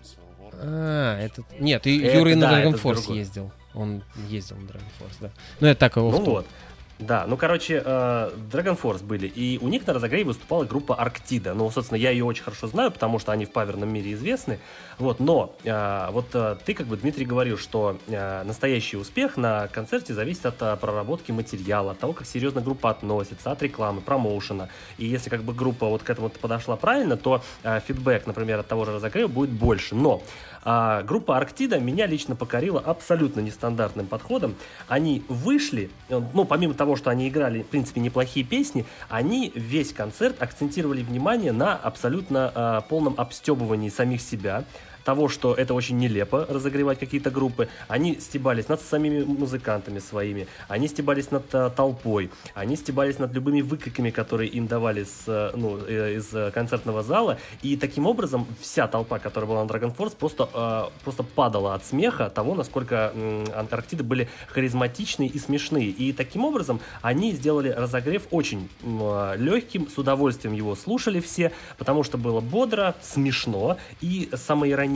И я, увидев этот разогрев, я понял, что это был самый необычный разогрев в моей жизни, и я просто пошел в iTunes и купил их альбом. Вот, э, вот как ты относишься к, к разогревам, когда группа выходит и обращает внимание больше не на музыку, а на то, чтобы э, толпа с э, э, удовольствием провела время разогрева? Ну, тут такой, знаешь, это, наверное, внутри группы на- надо задавать этот вопрос, кто на что готов, какие там, скажем так, элементы шоу они хотят использовать, да, кто-то делает упор на юмор. Вот я, например, был на концерте Дэвина Таунсенда, да, там в Москве, когда он приезжал. О, да, да, вот, да, да, э, я там большой поклонник его творчества. И, э, и он, э, как тебе объяснить, он очень хорошо варьировал между серьезностью и юмором. Юмор у него был не пошлый и в пределах э, разумного. То есть э, он это легко делает, это очень сильно зависит от самого человека, который это делает. Если человек умеет э, качественно там шутить, у него есть какая-то харизма, да, природная, то да, я за такие вещи. Я просто видел много групп, которые выступали и пытались нелепо шутить со сцены. А, ну, там, я, например, не очень приветствую, когда люди со сцены, там, например, матерятся, да, там и прочее. Э, Это не, не считаю это крутым моментом. Кто-то в угаре крикнет «Е, там, клево», ну вот, но я это не считаю крутым. То есть комичность, комичность и юмор — это очень тонкая грань. Ну, то есть ты э, как бы не против того, когда группа вот э, в шоу превозносит юмор, и даже если он самый Если это уместно, если это уместно, то я не против. Ну, в случае с группой Арктид это было очень уместно, это было очень смешно, и я потом написал на следующий день, как, как они нам понравились, и э, я думаю, они будут у меня еще в гостях. Вот. Э, в общем, э, вопрос по разогревам наконец подошел основной. Э, в общем, когда поступила информация о том, что в Россию наконец-таки приезжает группа Mors Principium Est, я такой думаю, ну окей, да, хорошо, мне не нравится, но на концерт я не пойду, потому что, ну как бы зачем. Потом, через какое-то время мне кидает э, мой друг э, пост, где говорится Mors Principium Est, Special Guest, Simpulse, и я такой, офигеть, вот это реально повод пойти. А потом группа Simpulse пишет, мы не сможем выступить. Почему? Ну смотри, тут такая есть э, некий, как это называется, момент инкогнито, да, про которые мы не очень бы хотели, но я думаю, надеюсь, что в мяг... Ну, я вкратце расскажу. Да, в общем, э, просто мы не смогли договориться в техническом плане. С организаторами. Да, там... то, то есть да. э, там у них были определенные условия, что, например, там вот... Э, о которых они сказали, скажем так, в последний момент организаторы. Да, и мы что-то стали спорить, спорить, потом в итоге решили, что лучше мы не приедем, не будем выступать, потому что это... Это ну... было бы очень... Э, ну, в общем, мы бы не сделали то шоу, которое мы хотели бы сделать. А, не то, что даже шоу, а просто обычная качественная отыгровка сета нас была бы ущемлена. Ну, обидно. Обидно, что да, как бы мы, уже объявили, мы, мы а очень потом сильно, вот скажем так, получили много вот прям отзывов о том, что все негодовали, там, и мне лично там порядка, ну не знаю, человек, наверное, 20 написал, что э, некоторые даже хотели прийти на этот концерт из-за нас. То есть... Э... Я бы также пошел, абсолютно, отвечаю. Даже вокалист э, Вилли, он э, потом написал, он, типа, он нам писал какого переживал. хрена вы, типа, не приехали и, типа, не разогрели. Может, в принципе, мы изучили на, на, даже частично там наше творчество, знакомились и, типа, как бы это погрузились в волнение, почему же мы не будем выступать. А им очень было интересно. Ну, слушайте, это был бы очень классный вообще. Знаете, это был бы даже не э, разогрев хедлайнер, это было бы двойное шоу. Вот вообще без э, всякого подлизывания скажу, что это было бы реально двойное шоу, потому что вот э, мой друг, который тоже вас любит, он как раз мне кинул этот пост, говорит, а ты смотри, это реально круто пойти. Потому что просто на может принципе МС было достаточно стремновато идти, потому что был первый концерт. А как бы зная, что там, там вы будете, это было, конечно, круто. И не срослось. Ну вот, но я надеюсь, что еще они приедут, и вы все-таки ну да, у них выступите, если захотите. Там клуб изначально другой, побольше должен был быть. В общем... Что там был за клуб, кстати, я забыл? Москва, что ли, он называется. В общем, все, грубо говоря, из-за сцены. Не получилось бы угу. сделать э, два, два сета на такой группе. Ну, скажем ну, так, на э, такой сцене. Да-да-да, акцент был на то, что Морс Принцип Мист очень, ну, хотят, чтобы там, ну, там, пусть технический момент э, зацепим, там, грубо говоря, не умещались две ударные установки на сцене. То есть, э, вот. И для того, чтобы нам сыграть свой сет, нам пришлось бы невероятно сложную там работу техническую провести для того, чтобы все это реализовать, и в итоге могло что-то пойти не так. Ну, отстой какой-то. Да, да, да, да. А потому что Потому, ну просто э, я, кстати, вот после того, как э, вы отменили там свое, свое выступление с ними, э, потом я читал э, отзывы и вот обзоры на концерт «Может быть тебе место», и э, все говорили, что клуб был маленький, людей пришло мало, э, концерт прошел мимо, короче, как-то вот на, Наш гитарист ездил туда тоже, он нас посещает практически все такие мероприятия, часто в Москве бывает, вот. А, ну, он, скажем так, э, у них состав на данный момент новый, и Юра, так как со стороны посмотрев со своим опытом, он сказал просто, что видно, что люди пока еще не приигрались друг к другу, немножко разро- разрозненно смотрятся на сцене, ну там ни, ни в коем разе там не ущемляет их профессионализм, но тем не менее, все-таки группа должна какое-то время порепетировать, повыступать, наверное, э, подольше, чтобы... Ну понятно, понятно. Было. Хорошо, э, еще одна перебивка и продолжаем.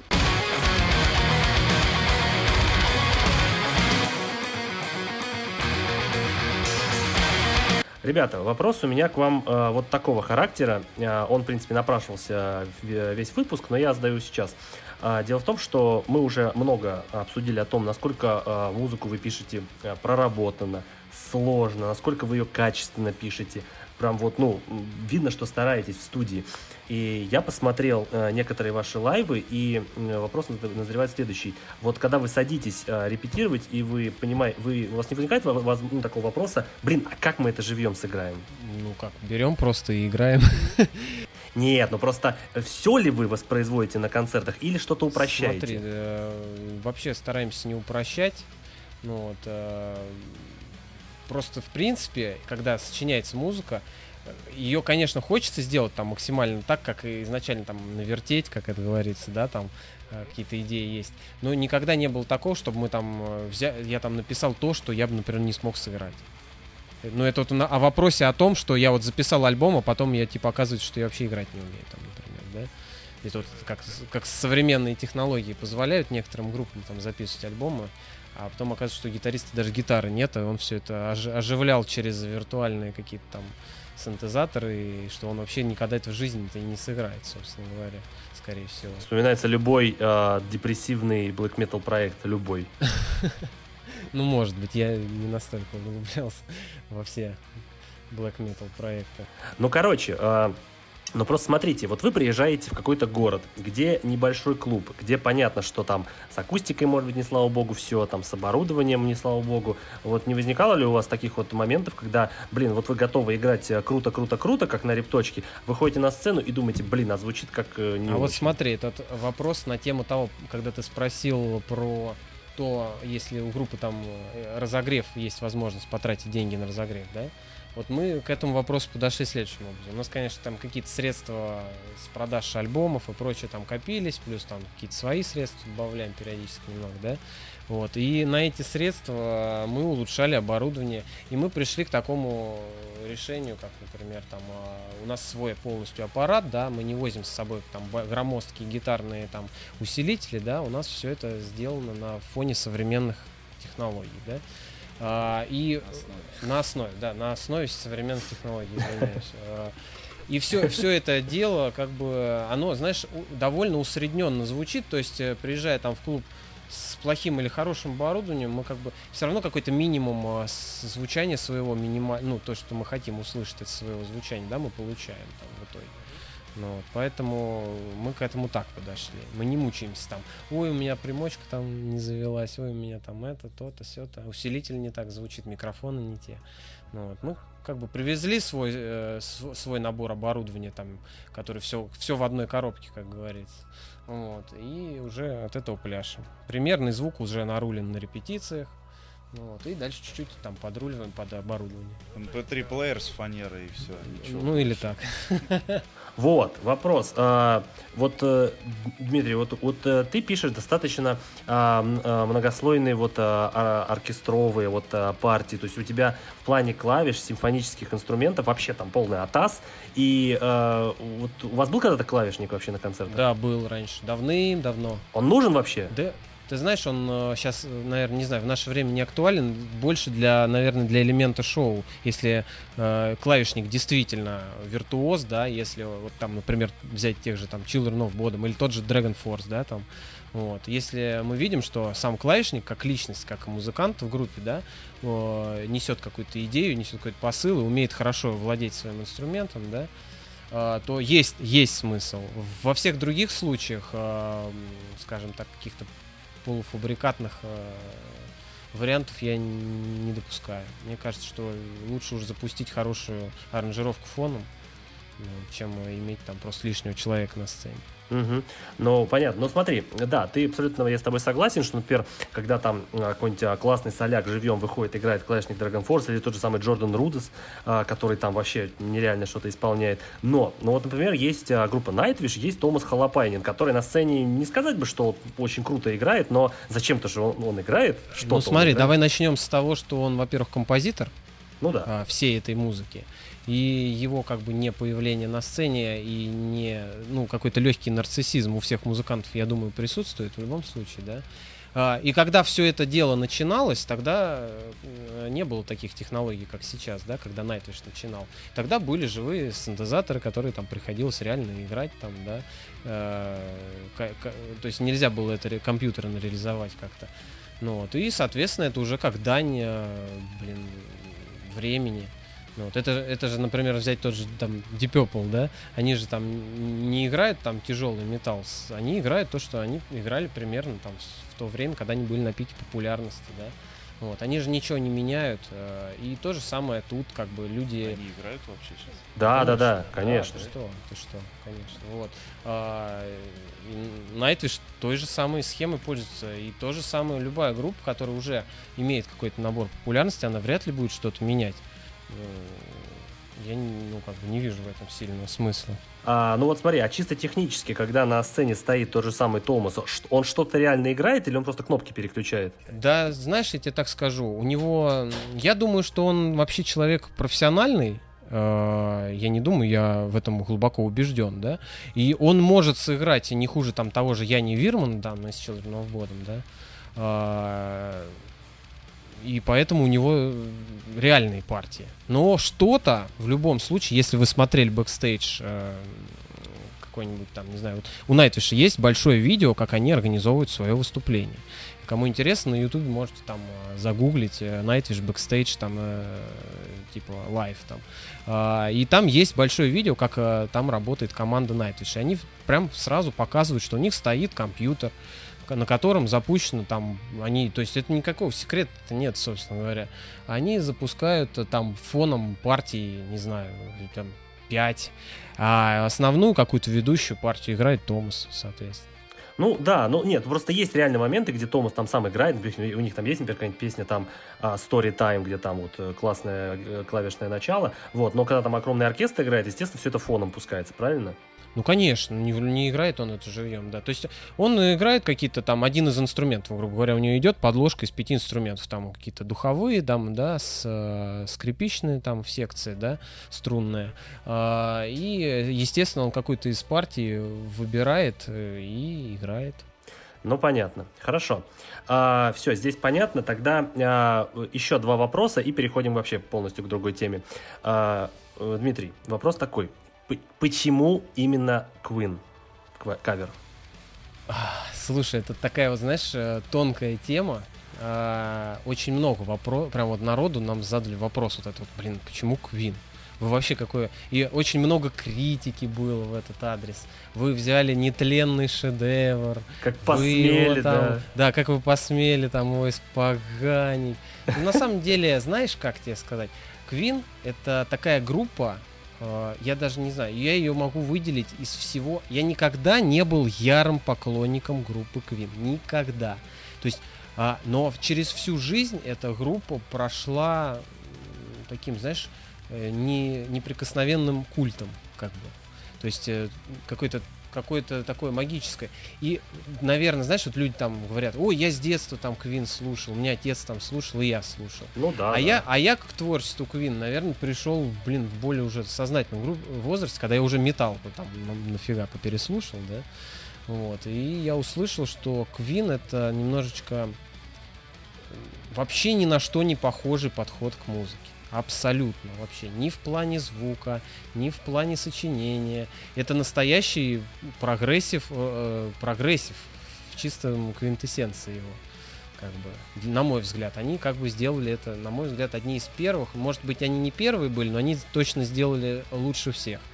Ну, вот, и поэтому эти треки прям дорогого стоят и решили вот сделать именно на Квин, потому что это прям песня, которая характеризует, э, знаешь, она еще близка по духу вот тому всему общему посылу, который, наверное, Симпульс несет, да, и поэтому именно она. Угу, хорошо.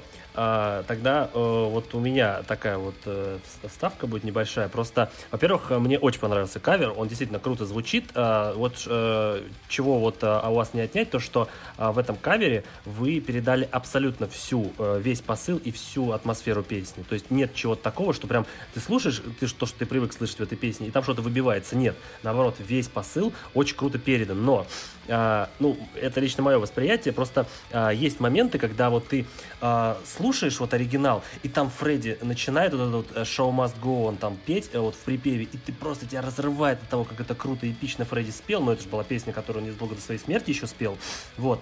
А вот в вашей версии, когда слушается вокал, э, чувствуется, будто вы как-то немного его не дожали по эпичности. Вот ты вот слушаешь вашу версию, там припев напирает, напирает, а потом как-то, ну, Show Must Go он звучит, но ты не чувствуешь этого эпика. А я тебе объясню, знаешь, в чем суть была изначально? А, вот вопрос задавался там. А, очень часто я слышу там, ну, в основном присущи там, например, heavy metal группам, да, которые, например, делают кавера на своих кумиров, и они стараются сделать один в один, там, да, ну, попытаться, по крайней мере.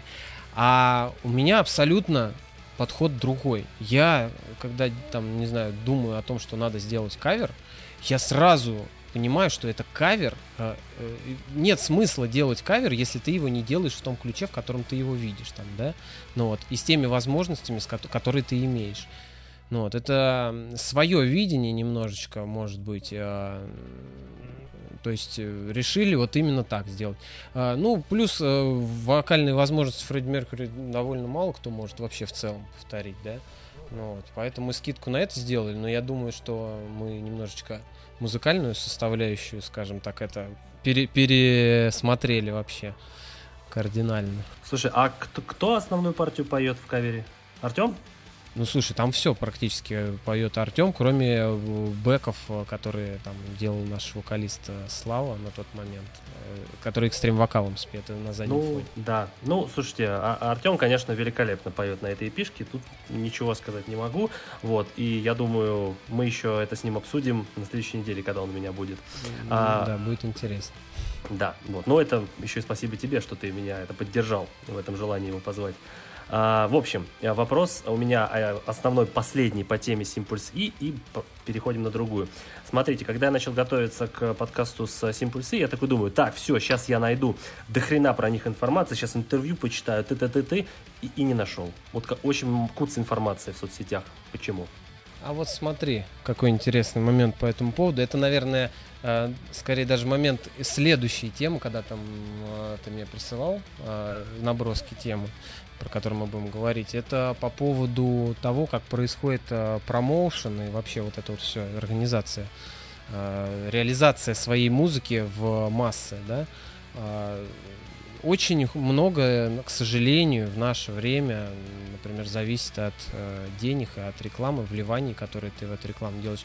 Э, и, естественно, нужен очень-очень правильный подход по менеджменту. То есть э, правильно распространить в нужное время, в нужное место, там какие-то такие вещи, да. Вот, э, соответственно, мы все этим занимаясь изначально на чистом энтузиазме, да, и там какой-то прям э, мы не, не, не особо образованные там менеджеры, да, глубоко там какие-то базовые там навыки за годами и с опытом мы получили, но там прям очень сильно назойливой, назойливой рекламой или вливанием огромных средств в нее мы как бы еще пока, наверное, не пришли к этому, не знаем как или не имеем средств таких, да, там. Поэтому, наверное, как-то так. То есть э, и э, на, нас очень, э, очень, вот все, что мы в принципе наработали, всю нашу фан-базу, которую мы имеем на данный момент, да, вот, э, какой-то там фидбэк от людей, там интервью, рецензии. И, кстати, не особо много, просто, знаешь, вот бывают такие группы, которые там про них написали одну рецензию, они ее там 15 раз запостят, там везде покажут, всем сунут в морду, да, а мы как бы такой ерундой, ну, не занимаемся, и, если честно, нет такой цели. Цель-то создание музыки, собственно говоря, изначально, да.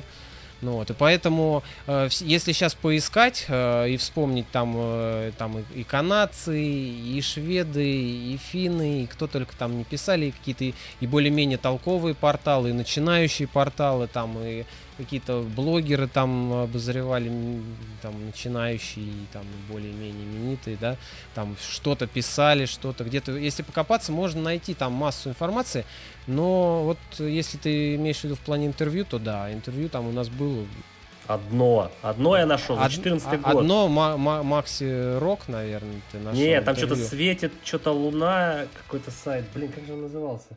А, светит месяц. Это Да. такой один. Нет, нет, у нас есть э, радиоинтервью. Было А, такое радио. тоже часовое, да, там Макси Рок. Но оно старое тоже же так. не- не- Кстати, несколько этих с бугорных интервью было, ну что-то, ну, то есть все там давали интервью, и потом чуваки куда-то сливались. Мы даже, кстати, может они ездят эти, интервью, ну что-то Ну, а я что-то пошерстил, я сам не нашел. Слушайте, ну нет, у нас такой херни не будет, у нас будет нормально, все выложено, интервью, все будет.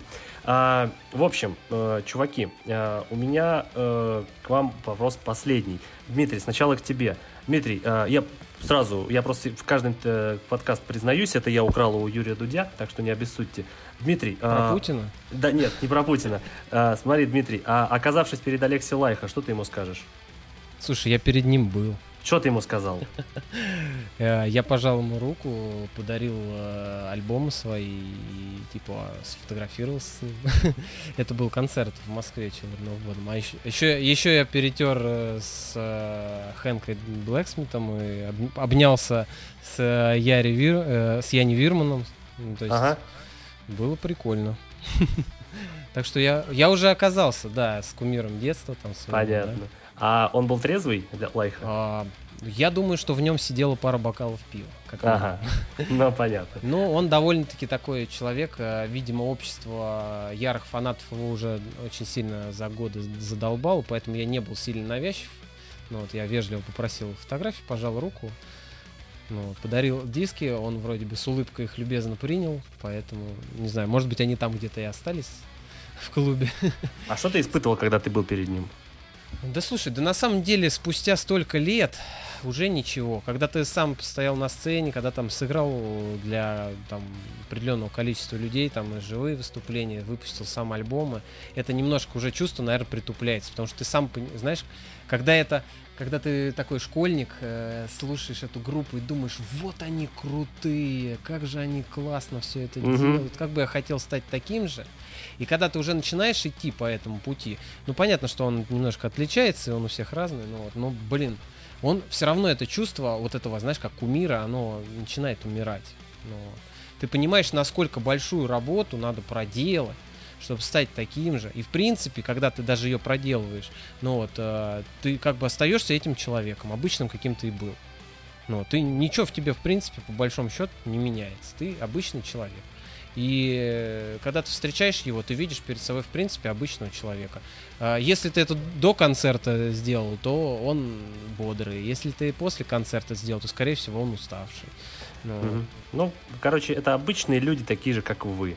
А, хорошо. а, Ну, просто, скажем так, они уже прошли какие-то там стадии известности и прочее. Там же много всяких стадий, которые нам, например, мы не дошли и, может быть, никогда не дойдем. Ну, но, по крайней мере, там как музыканты, может быть, да, там исполнительские там навыки, может быть, где-то рядом. мгм. Хорошо. А, Святослав, вопрос к тебе. А, Оказавшись перед Дирком Вербюреном, что ты ему скажешь? Мне, мне кажется, я как обычно начну жестко тупить. Вот, весь растеряюсь. Ну, может, скажу и Возможно, даже описывается. picture with you. Хорошо, все. Короче, на этом мы э, часть про э, Simpuls и заканчиваем. И следующая часть у нас будет посвящена, как говорится, провинциальному металлу, что ли. Так что погнали.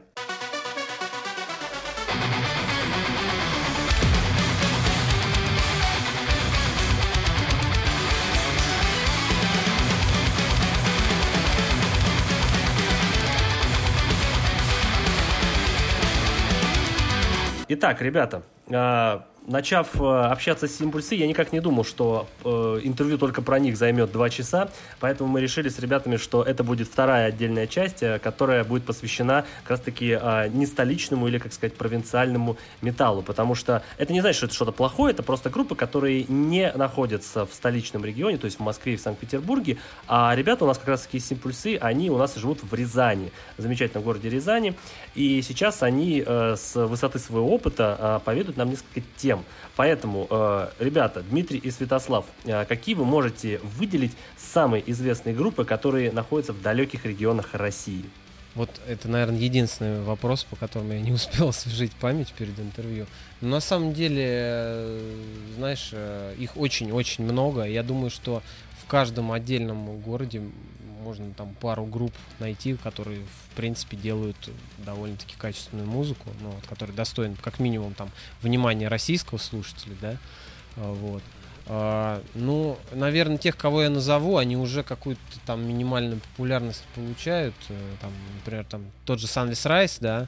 Конечно. вот, с которыми Откуда мы, они? э, Они вообще из, из Тобольска. Вау. Я знаю, это Вау. Ну, сейчас да, сейчас они, да, ну это, это понятно, что они перебрались таки в Питер. А, это вот на тему того, что там почему на группы перебираются, не перебираются, я думаю, ты уже задашь этот вопрос. Конечно, конечно. Вот, э, вот они смогли, как это называется, перебраться, собраться силами, перебрались, да. Мгм. А, классные ребята, мы с ними дружим хорошо, там выступали вместе, познакомились, собственно говоря, тоже на выступлении. Потом, э, ну, есть э, тоже уже не молодая совсем группа, э, которая чему-то, так скажем, там должного большого внимания не получает, ну, как минимум на российском уровне, я думаю, что они достойны внимания, там, Рейнвилл, там, из, из Воронежа ребята, ну, э, привет им большой, если они будут слушать, Э, ну, и Sunless Rise тоже, соответственно. Андрей Александрович, у меня еще в Вот. гостях будут, поэтому А, нормально. ну, тем более. Так, кто еще-то у нас? И Лидианс, конечно. И, Лидианс, конечно же. Ну, блин, а эти ребята уже какую-то славу получили. Но и это уже хайп, легендарная и- группа современная у нас. Да, да, да, такое. Привет, ребята, кстати. Да, Привет. да, да. Привет э, Артему, который придет, думаю, в ближайшее время. Да, и Антону, который тоже будет, э, также э, барабанщик будет присутствовать. А, ну Вот. это вообще отлично. Ну, а тогда, да. тогда и всем, и Диману там всем привет, короче Да, говоря. да. Ну, э, смотри, тогда, э, если есть вот определенный пул групп, э, которые находятся э, вот в дальних регионах России, э, почему они не тянутся ближе к столице? Почему вы и Лидианс до сих пор живете в своих городах? Давайте я так скажу. А, Во-первых, э, м- мнение людей, во-первых, очень разное о, о промоушене, о том, как вообще реализуется группа.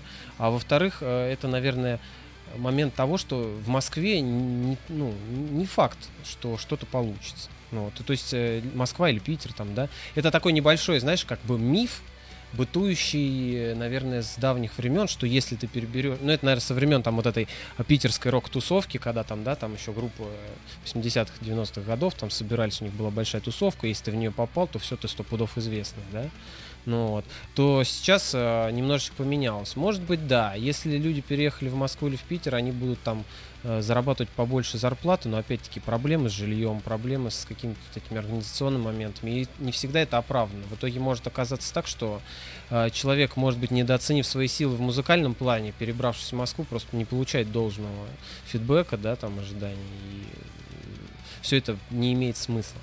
Ну да, ну на самом деле, наверное, чисто на бытовом уровне это очень сложно, потому что, например, вот э, Владимир Лехтинин, который родился в Урюпинске и начинал там свою музыкальную карьеру, он перебрался в Питер, и как бы он очень тяжело работает для того, чтобы и группа была, и жить можно было в столичном вот регионе. Ну да, это один из таких примеров, когда даже человек, у которого очень хорошая там музыка, да, ну вот, э, но при этом нет больших средств на ее рекламу, перебираясь в Питер.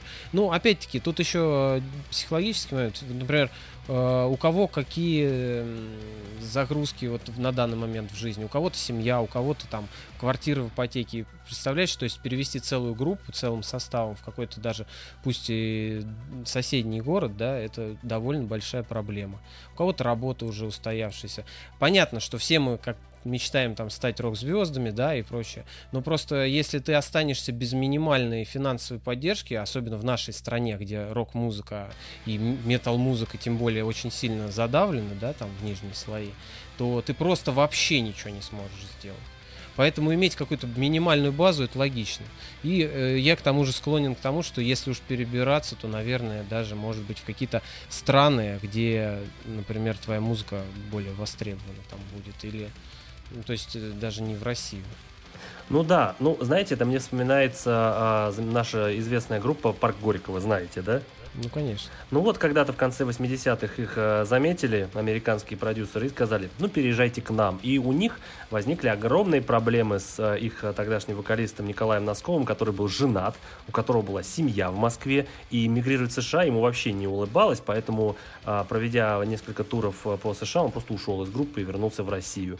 Вот, и у группы были определенные проблемы, вот, что вот у них э, вот такая вот, э, не такие нелады, что вот кто-то не хочет уезжать, поэтому я думаю, это чисто на человеческом уровне, наверное, э, какие-то проблемы вызовет, если кто-то не хочет переезжать, а его заставляют, якобы для блага группы.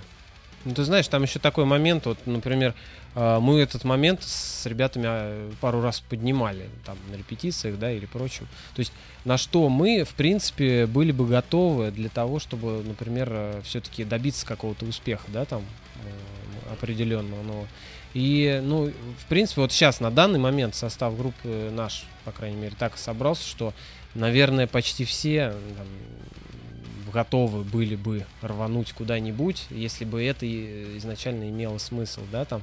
Но пока что по определенным, возможно, даже там финансовым причинам мы этого сделать а, не можем.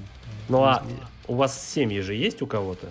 А, да, с- слушай, ну у нас довольно-таки такое. Ну, у меня девушка, с которой мы живем вместе, в принципе, а у эм, Святослав пока свободен. Да, в принципе, девушки, если слушают наш э, подкаст, да, э, могут обратить внимание.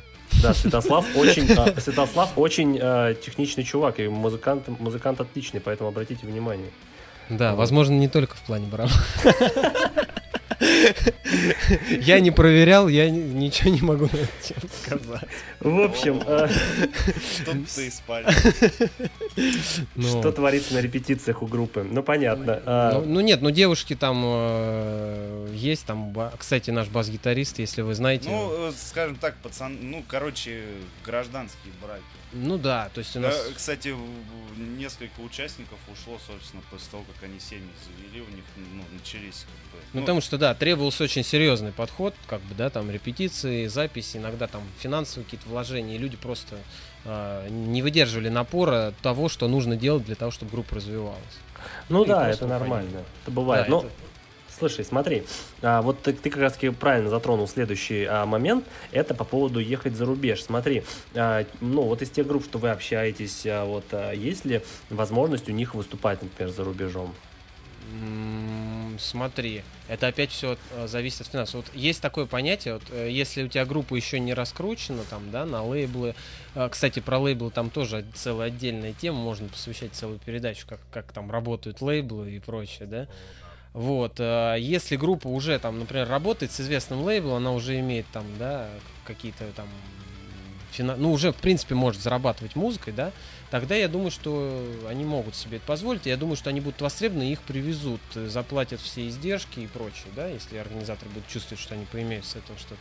Вот. А по поводу, например, э, групп вот таких вот, ну, тех же взять и Illidians, да, там Sunless Rise или что-то, ну, такого уровня группы, да, все равно организатор подстраховывается, когда зовет, даже если он заинтересован в приезде группы, он предлагает такие условия, чтобы люди там себе оплачивали дорогу, там или что-то такое, то есть минимально какую-то перестраховку, чтобы ему не попасть, да, он все равно делает. Э, Ну и, соответственно, уже дальше вопрос стоит перед группой, готовы ли они потратить там транспортные какие-то издержки, да, для того, чтобы выступить где-то с рубежом. Слушай, ну мне вот в, этом, в этой связи вспоминается как раз таки пример а, живой. А, знаете группу а, такую а, Мирот? Нет. Ориентал. Плохо, не знаете, неважно. В общем, э, э, это группа из Туниса, то есть арабы. Они начинали играть в Тунисе, и когда их заметил французский лейбл, группа стала достаточно вот популярна, и лейбл сказал, ну давайте вы жить во Франции. И теперь группа живет во Франции.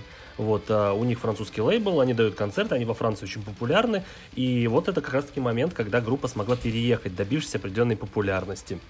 Вот. Ну да, тут две стороны. То есть, и либо я тебе про это и говорю, что либо лейбл уже хороший делает все для того, чтобы группа развивалась, помогает и с промоушеном, соответственно, он забирает там какой-то доход. Ну, чтоб, чтоб на нем также заработать. Да, конечно, конечно. Это же бизнес, большой бизнес э, на малую аудиторию, скажем так. Вот. И есть такой момент, когда если люди обеспечены, э, ну, то есть изначально. Вот э, я хороший пример, наверное, приведу группу Великорус, если знаешь такую. Вау, расскажи. Нет. Э, Вот, а, это сибирская группа, не помню, из Новосибирска они ведь, да, или откуда, не знаешь. Вот, ребята, короче, ну, там, по крайней мере, какая-то часть состава решили, они, насколько я знаю, переехали в Чехию. То есть, но они это сделали, то есть, они это сделали, э, с, э, как сказать-то, с посылом на то, что их за рубежом тоже довольно-таки хорошо котируют, но я не знаю насчет лейбов, врать не буду, дезинформировать людей, да, вот, как там, что у них проходило, но, насколько я знаю, они вот так, скажем, составом какие, какой-то частью переехали в Чехию, и там, по-моему, сейчас существует. В последнее время, конечно, что-то не, видел. Раньше они чаще мне попадались на глаза, какие-то релизы и прочие новости. Вот, сейчас не знаю. Мне кажется, пропали наоборот. Ну, понятно. Хорошо, а, смотри, а, следующий момент, который достаточно, возможно, прозвучит слишком масштабно, но смотри, а, вы же общаетесь там с московскими группами, со столичными?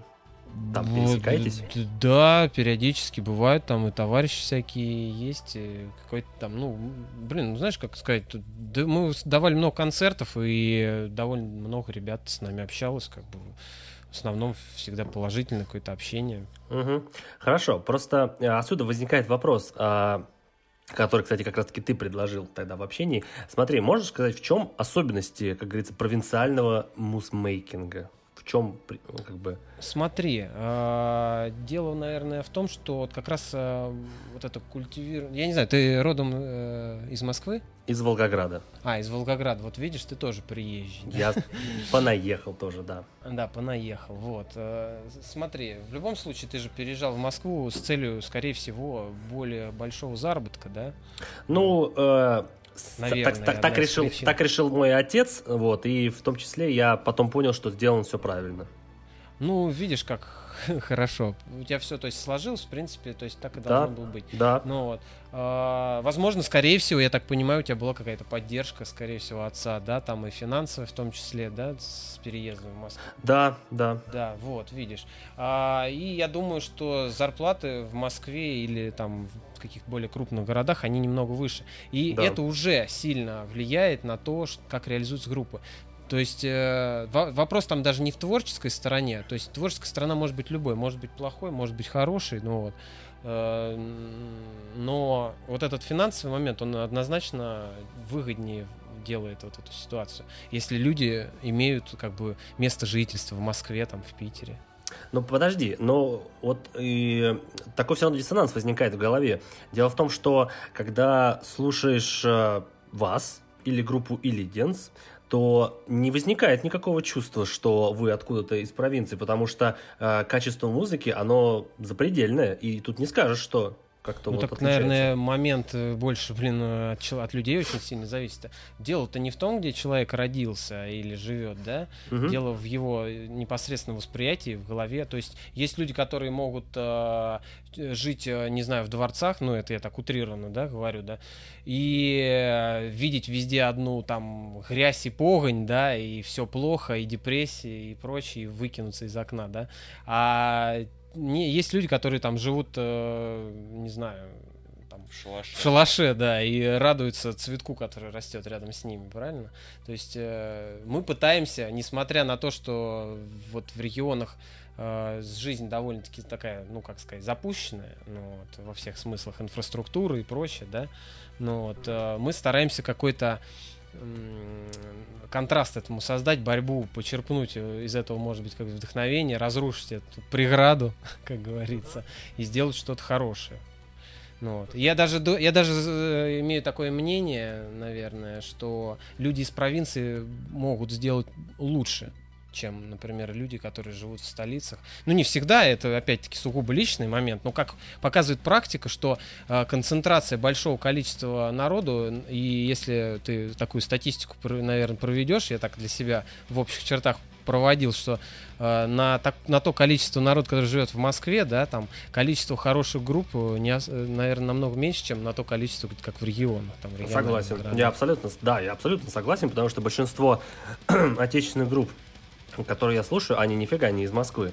Я просто сейчас пытаюсь э, вспомнить, какие группы не из Москвы, потому что, например, вот э, мои любимые группы, вот отечественные, там, например, там какие-нибудь э, Бьорн, Хаммерфорс, там, Вы и Лидианс, а Second to Sun, нифига не из Москвы. Это все вот э, далеко достаточно от Москвы. Но знаешь, вот ты говоришь, что типа там э, группы из регионов, э, они могут сделать лучше. Наверное, это, знаешь, э, достаточно большие ограничения, там, финансовые, там, инфраструктурные, они накладывают как бы такой отпечаток на э, вот э, региональные группы, что им приходится э, сильнее вертеться, сильнее крутиться, и в итоге результат получается лучше, потому что они больше стараются. Ну да, может быть, вполне. То есть, э, знаешь, это как вот э, у меня был пример, у меня был ученик, я раньше преподавателем гитары был, да, вот, потом немножко из-за нехватки времени забил. А, и у меня был ученик, и у него довольно-таки, ну, он молодой парень был, я не там не буду говорить. У него, у него были довольно-таки богатые родители, да, которые ему сразу там покупали хороший инструмент, хорошие там педали, примочки, то есть, и он когда пришел ко мне, говорит, Дим, там, я вот хочу играть на гитаре, там, да, а, что мне купить? Я ему там список продиктовал, там, того, что нужно купить, да, там, для того, чтобы что-то звучало там приемлемо, да, и он там на следующий день купил. Но я просто понимаю, что если бы это со мной происходило, то я бы там проходил вообще стадию эволюции, начиная там с гитары там за 2000 рублей. Причем, когда ее мне купили, я был настолько там, не то, что ее даже купили, я там подрабатывал на, на стройке, у дяди мне там было там 13-14 лет, да, чисто там ки- ки- кирпичи там какие-то таскали, там бло- блоки, вот, и, и я прям вот, знаешь, я настолько этой, этой идеей был, чтобы вообще хотя бы какую-то гитару купить, э, был рад ей настолько и ценил ее настолько, что я просто не, мне никто не мог из рук вырвать, когда она у меня появилась там. Ага, понятно. Ну вот, вот как раз-таки это о том и говоришь, что ты как бы э, не имея больших возможностей, ты вот э, горел тем, что ты хочешь, и ты э, в итоге э, больше ценишь э, то, что, чего ты добился. Навер- наверное, так, да. То есть человек, который потом вот в итоге этот парень, он вообще, я так насколько понял, он завязался с этим делом и, в принципе, не особо, наверное, и жалеет. Вот. А, поэтому, ну, а, а люди, которые к этому прошли через каждую, вот прочувствовали каждую крупицу всего этого процесса, да, они, они больше, да, горят и больше идей, больше того. Это такой уровень, знаешь, как а, а, выживание сильнейших. Ну да, согласен. Хорошо. Естественный отбор. Э, да. А, дальше. А, момент. Смотри, а, есть такое дурацкое выражение, это вот металл-тусовка. Насколько группы в этой металл-тусовке, они дружны между собой? Насколько вот они Ты общаются? смотри, ты имеешь в виду всероссийскую? Нет, или- вот, вот, вот, вот где вы обитаете, вот а, в, в регионах определенных, вот как вы тесно общаетесь? Ну слушай, просто из-за того, что в принципе тяжелой музыкой там увлекается не такое большое количество людей, как хотелось бы, да, а, то ты в- время от времени пересекаешься в клубах, ну и клубов, соответственно, ограниченное количество, и в этих клубах ты пересекаешься с одними и теми же людьми, как правило, да. Да. Ну, вот. ну и, соответственно, ты когда его там видишь один-два раза, потом оказывается, что это брат свата, сват э, брата, там, заловка и прочее. Ну, представляешь, да? Да. И оказывается, что в городе, в котором, вот, например, Рязань, там, там больше 600 тысяч человек проживает, там э, сталкиваешься с такой ерундой, что, э, оказывается, это совсем мало людей. 600 тысяч человек это практически деревня. Ну Вот, и ты, оказывается, всех через, э, как там говорится, второе, третье рукопожатие знаешь. Да, Вот, это, поэтому- слушай, это на том же уровне э, у слушателей, потому что когда я хожу на метал-концерты, я вижу абсолютно тех же самых людей. А я тебе даже еще больше скажу. Это даже на российском уровне. То есть, в принципе, э, у нас есть там определенные люди, которые между собой общаются, музыканты из разных групп, да. А, кстати, вот э, насчет э, групп хороших, там есть еще группа э, Hertz, вот. э, И у нас даже есть такой, знаешь, не- внегласный небольшой чатик, э, где собрались э, группы, которые очень хотят там делать качественный э, э, MDM, да, ну вот, там состоят несколько там человек, которые между собой общаются, какие-то идеи интересные предлагают по промоушену всеобщему там, да. То есть единение у групп вот даже на таком уровне, что они друг другу помогают. Ну да, хотя бы какими-то, знаешь, организационным моментом. То есть, например, э, по, если вот там взять пример нас, да, мы беспрерывной деятельностью музыкальной там много лет занимаемся, да. А там, ну, то есть, начиная с 2008 мы ни разу не говорили, что мы там ушли, как это называется, в запой. Ну, шутка, конечно. Ну, там, в смысле, в, зат- в затишье. Ну, вот, какое-то. Мы все время старались что-то делать, концертировать. То есть, не было такого года, чтобы мы просто пропали и все. Ну, вот. И поэтому мы практически вот этот э, момент э, вообще в индустрии тяжелой, андеграундной, да, мы его весь увидели с- за 10 лет, да, ничего не пропустили. А, например, там группа Sunless Rise, она там в какой-то момент у них были трудности, они перебирались там в Петербург, да, там в другой город, и, соответственно, они там на несколько лет буквально для того, чтобы устаканилась жизнь там в новом городе, да, они там практически прекратили свою деятельность, да. Обалдеть. Мгм.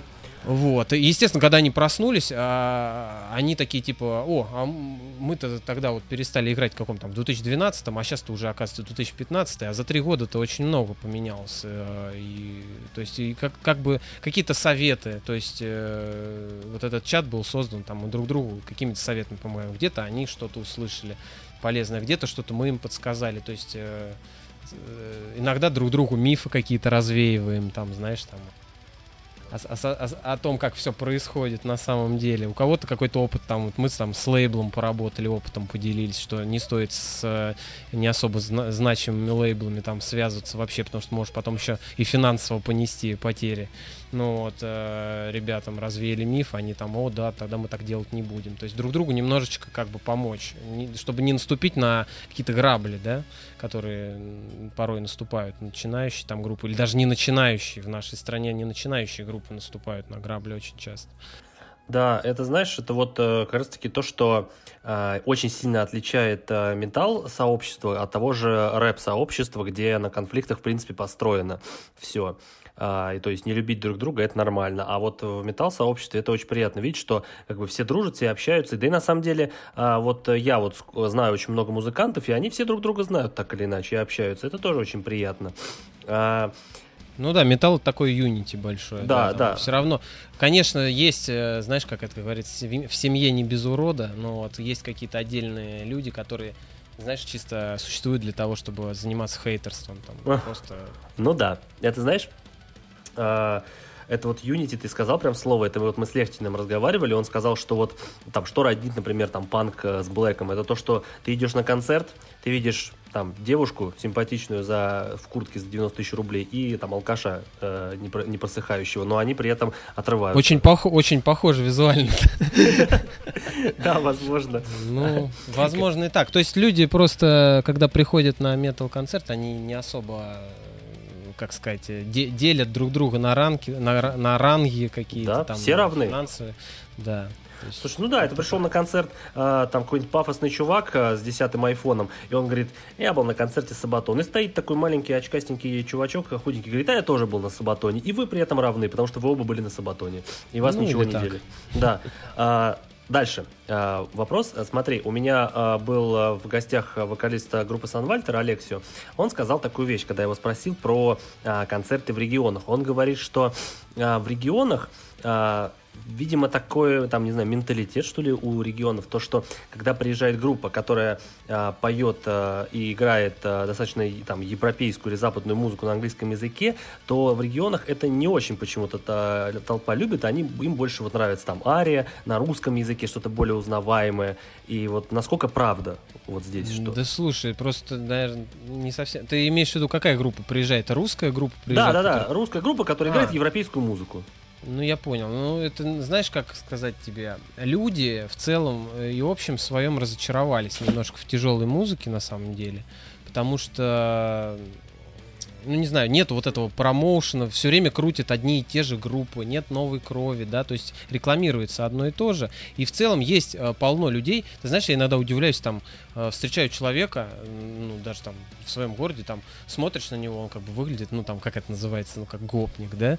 А, а, ну, не в обиду товарищам гопникам, там. На самом деле, по внешности вообще человека нельзя судить никак, но вот такое бывает, да, там все равно у каждого из нас визуально есть такая вещь. Смотришь на него, а потом он такой, типа, блин, а ты случайно не из этой вот там группы, там, я такой, типа, ну да, там, он говорит, о, а я вот это слушаю, а ты как, а как тебе вот альбом вот той группы, там, например, там, как тебе последний альбом вот этих чуваков, и ты такой думаешь, ни хрена себе, а этот чувак врубается, а почему же я тебя не видел на концертах, там, например, и, то есть, в таком ключе, люди просто, в большинстве своем, которые слушают музыку, они не особо ходят, они где-то втихаря ее сели, там, слушают в своих наушниках, там, едя на работу, там, маршрутки и прочее. Ну, слушай, на самом деле, вот еще вот когда мы общались с Алексеем, он сказал, что есть другая сторона, что когда ты э, из Москвы едешь э, в небольшие города России, то э, вероятность того, что на концерт э, придет больше людей, она э, велика, потому что э, в регионы не приезжает э, много групп особо, вот, за исключением каких-нибудь арий и так далее. Миф, миф, э, очередной миф. Все очень сильно упирается в рекламу. То есть, если в Москве например, наоборот, э, в Москве завоевать внимание слушателя бывает иногда даже проще в последнее время, чем, например, э, где-то в регионе, да, там. Потому что в Москве информационная поддержка, то есть ты, ты даже просто обычный плакат повесил, да, и чисто проходимость какой-то улицы, если она там довольно проходима, она намного выше там, да, чем... Э, и, и скопление людей неформального количества, которые мыслят более, там, скажем, нестандартно, да, их больше. И поэтому вероятность такого события, вот, на, вот сейчас, вот в наше время, наверное, даже выше, что в Москве придет больше людей, чем придет, например, на тебя какой-нибудь там, не знаю, в каком-нибудь другом городе. Не будем называть конкретно. То есть, э, перескакивая сразу к другому вопросу, который меня написан, то есть э, в Москве и Питере концерты э, предпочтительнее? Но опять-таки, если ты выступаешь э, каждый месяц в Москве и Питере, то вряд ли на тебя будут ходить. Если ты выступаешь там э, с хорошей рекламой и раз в год, то, наверное, да, тогда, наверное. То есть одного какого-то шаблона нет в этом смысле? Вообще нет, абсолютно. Нельзя эту сферу там какими-то категориями делить.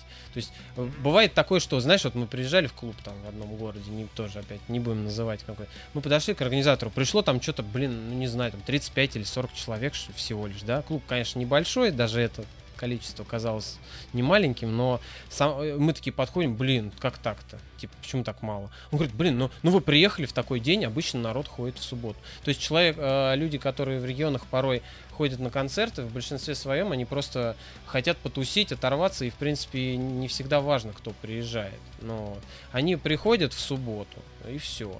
При, попал, повезло, что ты в субботу выступаешь в городе, значит, повезло. Значит, будет на тебе 100 человек.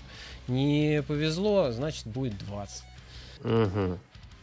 Понятно. Ну, а то, что, то, что ты понравишься или не понравишься им, это уже другой вопрос. То есть они пришли, возможно, кто-то там для, открытием будешь для них, да, там для каких-то людей. А кому, кому-то не понравится. Ага, я понял. Хорошо. А, и тогда последний вопрос по этой теме. А, на самом деле ответ на него напрашивается сам собой из того, что ты говорил.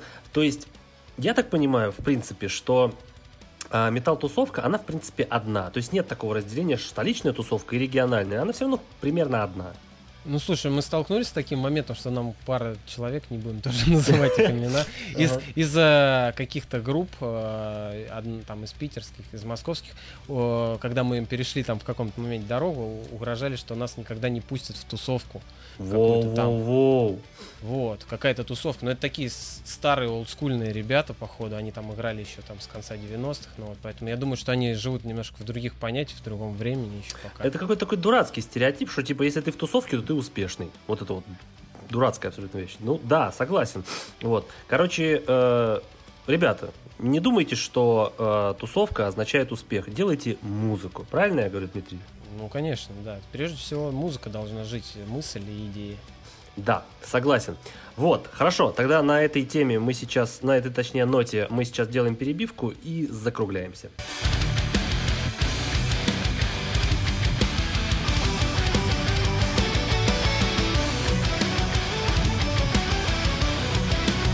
Итак, э, друзья, э, спустя большое количество часов, даже пришлось разделить это на две части. Мы таки э, заканчиваем наш замечательный выпуск с э, ребятами из э, Simpulse E, которые сегодня нам поведали огромное количество, настолько огромное, что даже я не был э, готов э, к такой беседе. Вот. Но это, как я сегодня написал э, Дмитрию, что э, дай музыканту говорить о том, что он любит, то есть о музыке, и все будет хорошо. Вот, так что А, Ребята, Дмитрий и Святослав, спасибо вам огромное, что вы пришли ко мне. Спасибо вам огромное, что вы рассказали очень много о своей группе, о музыке и просто открыли себя как э, музыкантов передо мной и перед э, слушателями. Я вам безмерно благодарен, что вы э, настолько искренне и с радостью откликнулись на мой призыв, и это укрепило мою любовь к вашей группе музыки еще больше. Так что спасибо вам большое. Спасибо тебе, Евгений. Новый пасаран. Всем Спасибо. пока. Да, поэтому всем пока и до скорой встречи.